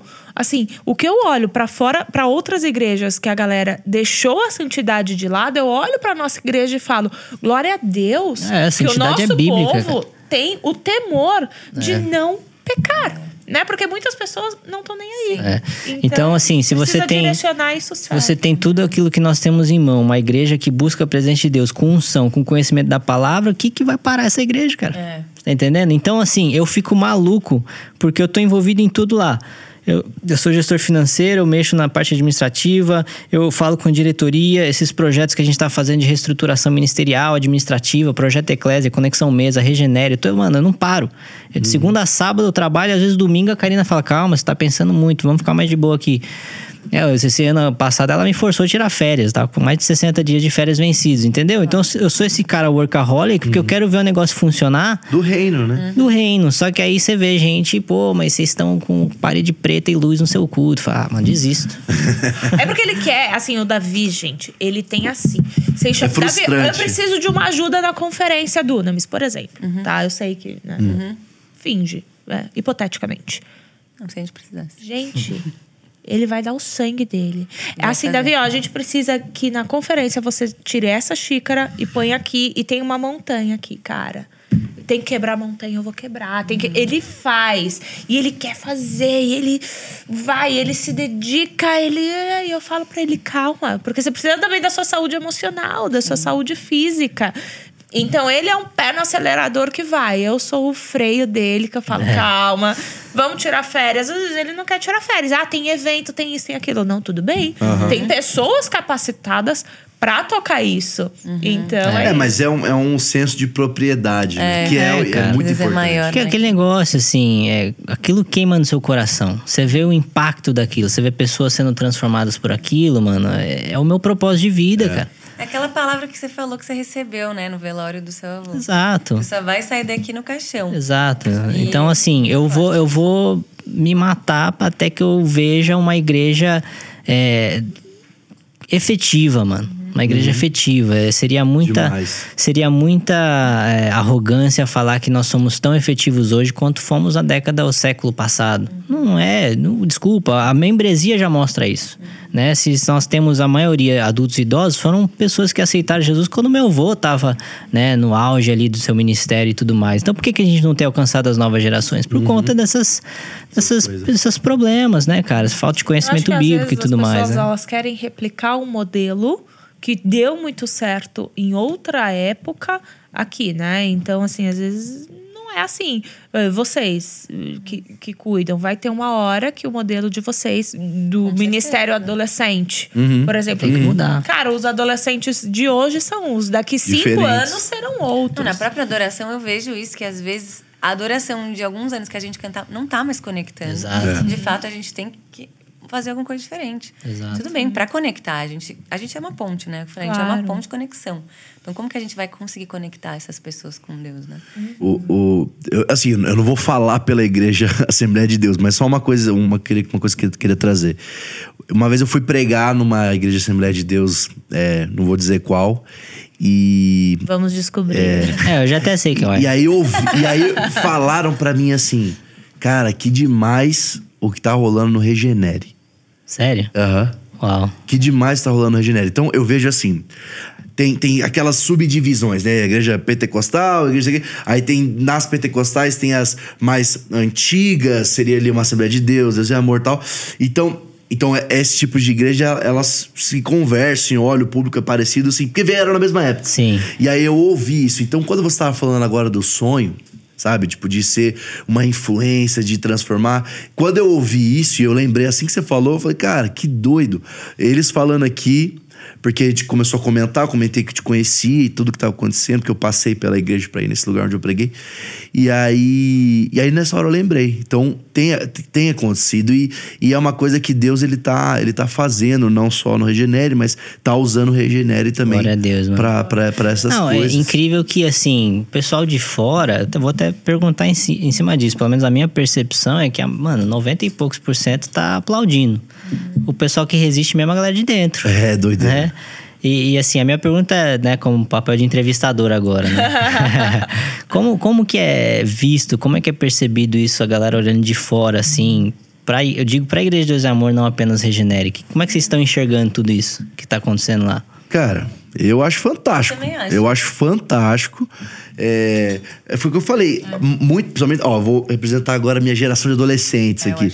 A galera não tinha conhecimento, a galera tá começando a conhecer. O que a galera tinha era aquele negócio que a gente falou de usos e costumes e tudo mais. E começou a ver, cara, não tem nada a ver, olha isso aqui. É. Eles têm essa cultura, é a cultura deles. É tipo assim, igual tem lá, o Batista faz não sei o quê e tal. E a galera, eles, e o pessoal do Deus e Amor tem ali a, a, a questão dos usos e costumes deles, mas Olha o que eles estão fazendo, olha que projeto legal. E, e, e dá pra ver que não é algo em rebeldia.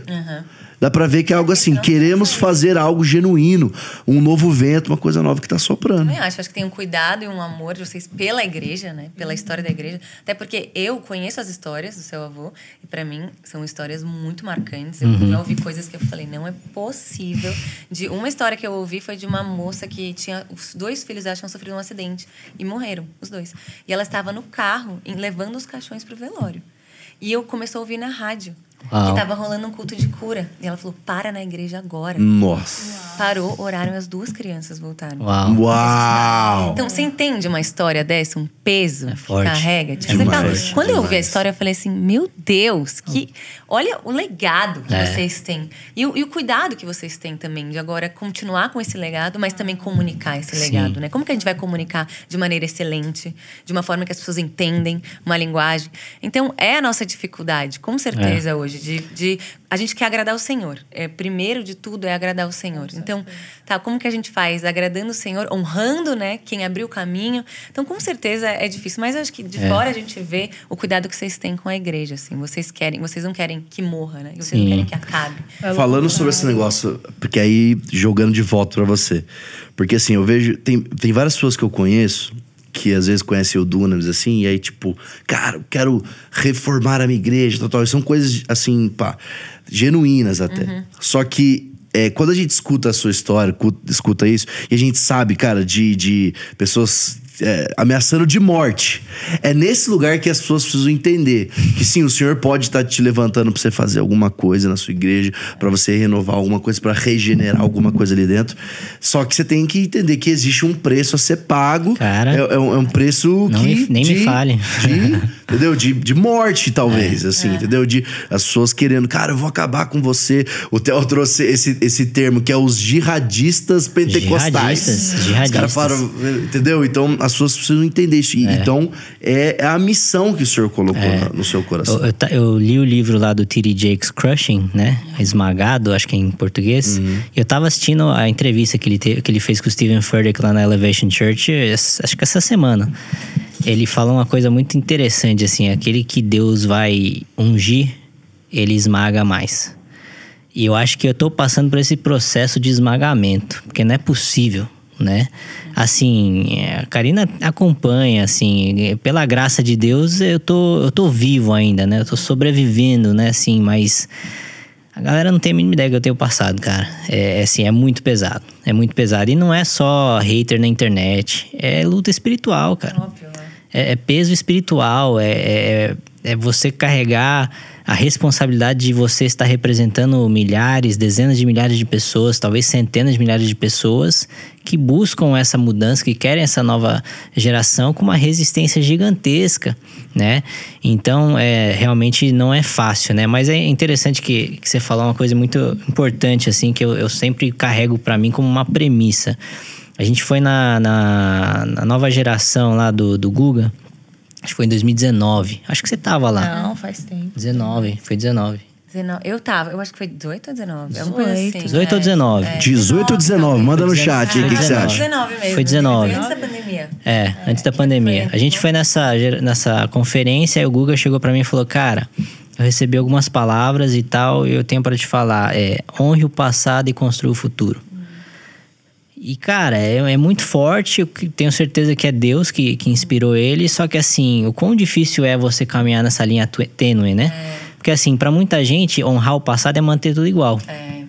Pra mim, honrar o passado é dar continuidade a ele.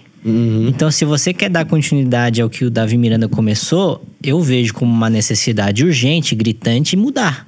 Porque se não mudar, acredito eu, e tudo indica que vai morrer, né? Então, assim, não é fácil você achar esse ponto de equilíbrio, né? De tipo, cara, acho que assim, eu sempre, é, sempre não, né? Recentemente eu tenho chegado a algumas conclusões, assim, que eu busco falar para que as pessoas consigam entender, que eu acho que eu sou uma das pessoas mais mal compreendidas na internet hoje, né? Eu falo O pessoal ah, também não quer o saber. pessoal né? não quer entender, né?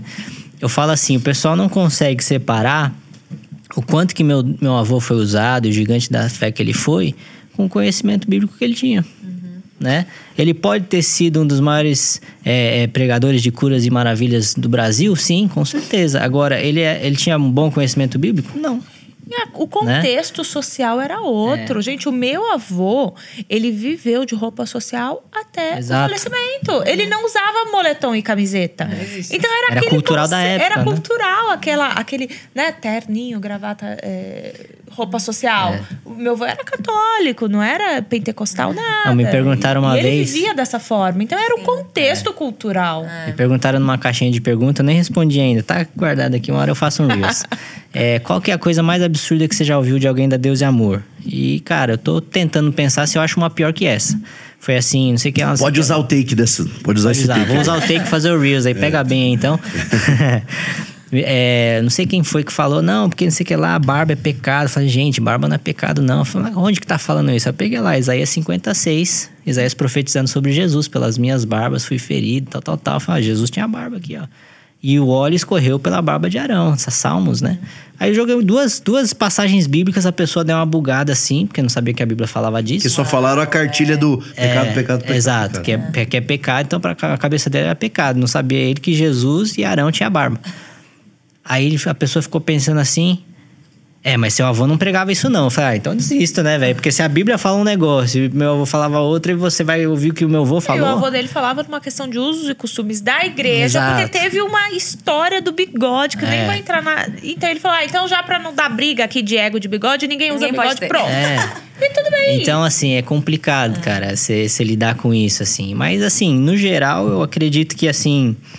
É, eu não acredito que a Igreja de e Amor pode voltar ao que era cinco anos atrás mais. Acho que a gente já passou do ponto. Já mudou, já. Do, do point of no return, né? Já É. é o ponto que Não não tem como voltar. voltar. É, só que desgasta, né, cara? Você meio que fica com preguiça, às vezes, de falar as mesmas coisas sempre. E tá lidando com coisas tão fúteis, né? É o papel de quem tá cortando ali a- É, o mato, né? de novo, Machuca e tudo Sim, mais. não dá pra voltar a ser o que era há 20 anos atrás, porque há 20 anos atrás quantas igrejas existiam? Hoje quantas igrejas existem? Não dá pra comparar, são épocas totalmente diferentes, são desafios totalmente diferentes. Não só para a igreja Deus e Amor, para a igreja brasileira. Então eu vejo Deus eh, direcionando a igreja para uma união, porque se a igreja de forma geral, a igreja evangélica, não a Deus e Amor, não a Zion, não, não se unir, né? Quem está discipulando? A igreja ou o mundo? O mundo vai discipular a igreja. É Então isso eu aí. vejo hoje uma outra era da sociedade em É, o si. próprio Descendants já é um marco na história Sim, evangélica sim, brasileira, né? Tipo, cara, Juntar tantos Juntar pastores, tantos né? pastores. É, a gente ficou que- tanto, tanto tempo só falando. é, gastando energia com aquilo que a gente é diferente. E existe. A gente é diferente. Right. Mas o Descendo foi assim. Vamos a vez que a gente falou, vamos nos unir no que então a gente concorda. O que, que a gente concorda? O ID? Então é É isso. isso. É. Entendeu? Vai continuar, talvez, a maneira que se vestia aqui, a Ah, maneira foi, que foi se até vestia bizarro, aqui. assim. Eu subi no palco lá, aí tava o Malafaia falando, aí depois falou o Dave, aí depois eu fui fazer uma oração. Falei, caraca, velho, ó, Advec, Assembleia, Missão e Deus e Amor, uma atrás da outra aqui no palco. Eu falei, cara, isso é bizarro. Mas o que você falou, eu acho que é muito verdade. A gente tem que parar de brigar para aquilo que não há concordância e focar naquilo Aquilo que nos une, que né? nos une. É. Né? Porque a gente vai brigar com o nosso irmão, com, com, com, com quem serve E essas mesmo... coisas que, que somos diferentes são Deus. secundárias no Evangelho. Exato. Elas são. Contanto As- que não fira a palavra, né? É, As a- as coisas- Eu acho que é exatamente. isso também. Porque às vezes também, se a gente for abrir exceção para coisas que a gente vê, igrejas que isso, não, pode isso, pode tudo. Também aí a gente Não, vai é, também hoje em com dia- confusão continuar sendo biblicamente, Eu acho que com esse é o certeza. problema, a gente trazer confusão é, na cabeça das pessoas. Isso pode. Ah, vamos abrir um pouquinho aqui, porque essa pessoa famosa falou que pode. E aí a cabeça da Não, e hoje em dia a é- é gente falta tem, né, até célula do Ludmilla, né? Então hoje tá difícil. né, Doideira, cara? doideira total. Doideira. Não, mas uma coisa que eu queria falar também, é, que só ouvir assim, um pouco de você pra galera saber, é todo o trabalho social que a Igreja de Deus do Amor tem, que é assim, Sim. sinistro. E é muito doido porque. Se, por exemplo, se um dia, se, se hoje, nesse exato momento, a Igreja de Deus e Amor some, São Paulo fica um caos. São Paulo muda, né? Brasil fica um caos, assim, tipo, o governo não consegue suprir tudo aquilo que também a, a Cara, Igreja de Deus e Amor e- faz. isso é o que uma a das- gente faz é só uma faísca. O que a gente quer fazer é muito Ah, não, maior. é. Prefeitura de São Paulo nos ajude, Se hein? prepare Ó, também. vai lá, vamos marcar o prefeito. A gente já, a gente já Se sentou duas vezes com a prefeitura, assim, nossos arredores é uma dificuldade, a gente quer ajudar as pessoas lá. Porque, assim, o que aconteceu nas gestões anteriores do governo de São Paulo? Eles pegaram a Cracolândia e pulverizaram ao, redor de São Paulo, né? Não resolveram nada. Então a gente quer ajudar essas pessoas, mas quer também trazer uma reinserção à sociedade pra essa galera, né? E não é só uma isso. Operação Espanta-Pombo, tira os É. moradores de rua. Não, a gente quer cuidar dessas pessoas. E não só É, isso. evangelho, assim, de verdade. é, é, ajudar as pessoas e tal. E, por exemplo, eu fui pregar em Fortaleza, a gente foi lá no sertão do Ceará. Cara, é incrível se fazer esse tipo de trabalho. Foi um baita de um refrigério, você visitar lá pessoas simples, levar a cesta básica, fazer uma oração. Mano, eu, eu almocei na mesa dos caras lá, mano, a galera só faltava pegar minha cadeira e, me- assim, os caras numa felicidade.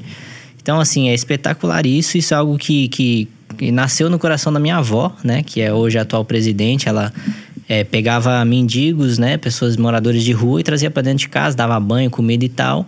E aí é, começou a Fundação Reviver, né? Que é o braço assistencial da igreja, que é que é lindo a, a obra, né? Só que tem muita coisa para fazer também e pode ser revolucionada assim como a igreja, né? E alcançar muito mais coisas, né? Pô, eu fiquei abismado lá com o trabalho do Dunamis lá na ilha de Marajó, cara, que é Aham. muito tocante, né? Falei, cara, isso a gente tem que fazer mais e mais, como igreja, né? O tamanho da igreja. Independente de placa de que a igreja. gente pode isso- ajudar, a gente não tem ideia. né? Exato. Gente, eu chorei, assim, com a questão Não, da ilha. Também. Aquela história é muito forte, muito forte. Muito forte. Muito bom. E, e aí, cara, eu queria também saber um pouco sobre como é que é a questão, porque a gente tá falando dos costumes, tal, tal, mas também para saber e a gente poder falar um pouco também sobre a igreja, mas, por exemplo, a questão missionária. Sabe, de viagens missionárias, de ou, ou é uma questão assim de plantação de igreja, como é, como é que funciona? Tem alguma coisa que ajuda? Como que isso tá inserido no, no Regenere? Tá. Entendeu? Bom, a nossa igreja ela tem uma veia muito forte missionária, né? Não é à toa que meu avô tinha esse título. É, ele sempre foi de, de alcançar povos não alcançados e abrir igrejas e tudo mais. Só que hoje, pelo menos no Brasil, a gente parou de abrir igreja. Até porque não precisa mais de igreja, né? É, Na verdade, a 14 gente, mil. é, a gente já tá buscando consolidar, na verdade, né? Tipo assim, tem três... Tem uma igre- em cada cidade do país? Olha, eu não sei. Eu acho que não, porque tem muita cidade que tem mais que uma, né? então tem toda a cidade mais que Que- uma. né? Então, Não, não, não. quantas Tem muita, quantas igre... cidades tem, muita Brasil? igre... tem muita cidade que tem mais que Mil? uma igreja, mas eu não acho que tem em Cinco todos mil? os municípios É do Brasil, entendeu? Existem 5 mil municípios no Brasil. É, mas eu não Eu acho que. recebi aqui esse dado aqui pela produção. Pode ser que seja errado. É mesmo? Por- É, mais mais 5 cinco mil mil. municípios. É mais tem ou menos. 14 mil. Dá, dá pra ter uma porcentagem. Olha, Dá- se não dá pra tem ter. todas, tem, Tem quase quase todas. todas. É, tem Uau, muitas. mano, olha isso, cara. Nossa, assim, Então, aqui no Brasil, a questão de templos, a gente tá, na verdade, buscando consolidar, né? Às vezes tem, tipo, sei lá, duas, três igrejas no raio de 5 quilômetros. A gente é, fecha duas e deixa a maior ali, estrutura melhor e tal, investe Isso, nela. mais inteligente, né? É, uma forma. Até porque hoje, na era da internet, não faz mais sentido você ter tanto de, de, de É, tempo antes assim. era pra, pra poder alcançar. Exato. É, agora, para envio missionário para outros países e tudo mais, a gente ainda investe muito. Entendeu? A África, por exemplo, não é um continente que vai te dar um retorno financeiro nunca, porque é um continente quebrado. Sim. Mas a gente investe muito na África para alcançar almas mesmo. A gente está sempre investindo nisso. É uma, é, tá na nossa veia, da nossa cultura, né? Então isso continua. E o Regenere pretende, a gente faz parte da cultura também, né? Então a gente pretende dar continuidade a isso, com certeza, assim, né? A gente só não conseguiu chegar nesse ponto ainda, porque a gente ainda tá estruturando a casa, lidando com a cultura e tudo mais. Então, assim, acho que isso vai ficar para um segundo momento pro Regenere é, em si, é né? o. É o processo, né? Processo, Primeiro é. vai começar assim, muito Mas bom. eu acho, eu acho assim, a nossa igreja, é, o- os membros, eles são muito aguerridos. Assim, os, os voluntários. Gente, preciso de cinco pessoas. Cara, aparecem 20 e conseguem. Né? Então a gente tem muitas pessoas, assim, muitos pastores com esse chamado de pastorear. A gente tem muitos missionários que falam, eu quero ir. Então, assim, e vão. Né? Tem muito envio, assim, muito. Nice. E assim, os nossos pastores, antigamente, eles plantavam igreja, assim, de forma somente pela fé. Não falavam o idioma local. Às vezes não tinha nem o templo em si, colocava uma tenda e começava a igreja. É, o jeito É. selvagem de, de Exato. expansão de igreja. 100%. 100%. Então, assim, iam com a fé e com a cara e com a coragem, sem falar a língua, sem falar inglês, assim, básico. Vou lá, uau, e plantava. E a igreja tá lá até agora. Hoje o meu trabalho talvez é reformular os estatutos. Mas tá lá. A igreja tá lá, tá, tá, tá, tá rodando lá. Então, isso é algo incrível. Olha como a geração mudou, né? Antigamente, a preocupação era vai, Hoje a nossa geração é foi, estamos lá, vamos melhorar. Vamos dar Isso, uma estruturar. qualidade de vida melhor pro pastor e tudo mais. E, são desafios cultura, né, geracionais. Assim, eu acho que as pessoas, às vezes, que perseguem o Davi, esquecem que Deus foi um Deus, o, o básico, né, gente? Toda a pregação de Isaac. De Abraão, Exatamente. de Jacó. Deus foi com Moisés e Deus foi com Josué. Cada um pro seu tempo e cada um pro seu propósito. Imagina, a gente E a querer nossa- que Josué tivesse o mesmo chamado que Moisés. E a Faz nossa sentido. geração é de Josué para entrar na terra, em nome de Jesus, né? É igual um, um- um Davi e Salomão. É. Um um que tava com as mãos de sangue e tal, construir o templo. Então, pegando já esse gancho e já jogando a gente aqui para os nossos finalmente, conversa tá demais, mas é, o que eu vejo realmente é essa temporada de estruturação, de qualidade, né? Mais do que quantidade agora. Então eu queria terminar assim com essa pergunta que é, Davi, assim, quais, quais são os, os próximos passos do Blueprint? Sabe? Rolou, rolou o Regenere, do, do, plano, né? Do plano Regenere. Quais, quais são os próximos passos? Óbvio, a gente sabe que o senhor vai mudando. Uhum. É. Uma coisa é teoria, outra coisa é a prática, mas quais são os próximos passos? Cara, olha, sinceramente, assim, eu tenho buscado muito em Deus isso, tá? Então eu não posso chegar e te falar, ó, tenho muito claramente Deus me falou, falou isso. Não. Deus tem falado pouco, na verdade, essa temporada.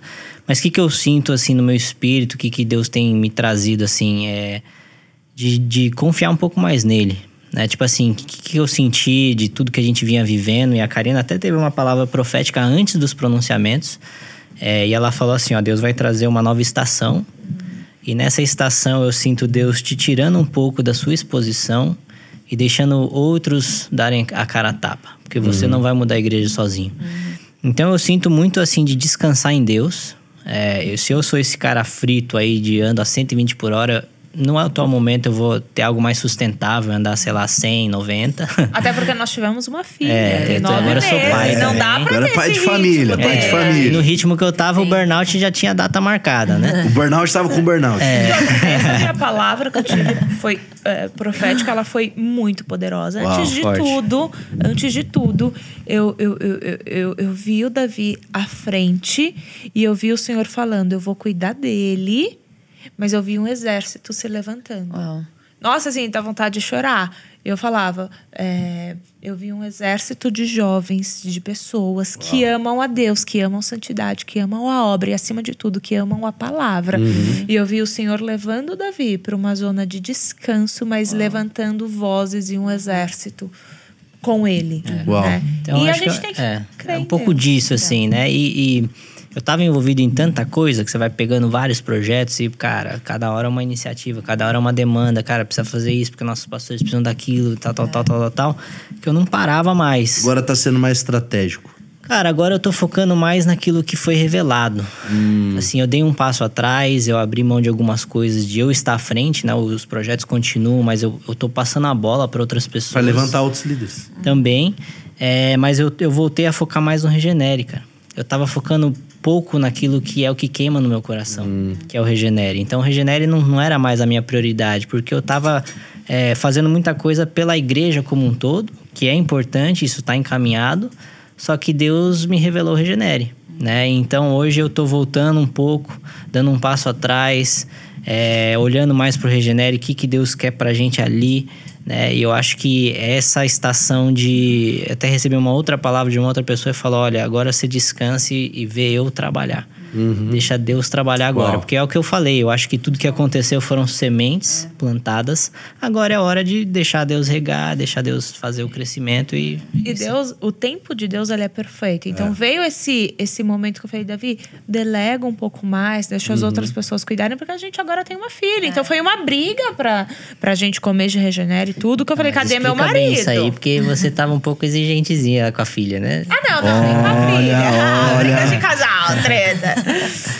Não, mas não. Não, gente, puerpério. Uh, Sufocante, glória a Deus. da reunião, passamos, ela já tem- reclamando: cadê você pro banho da Charlotte?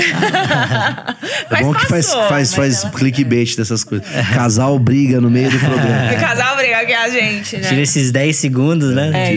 Não, gente, olha, puerpério, socorro foi bem complicado, mas não só isso, a presença dele mesmo. Porque às vezes ele tava com a gente, é celular, faz aquilo, faz aquilo, eu preciso estar aqui. Eu falei, calma, né? Porque não é sustentável ter. Ter o ritmo que o Davi tava, muito frenético. Eu falei, calma lá.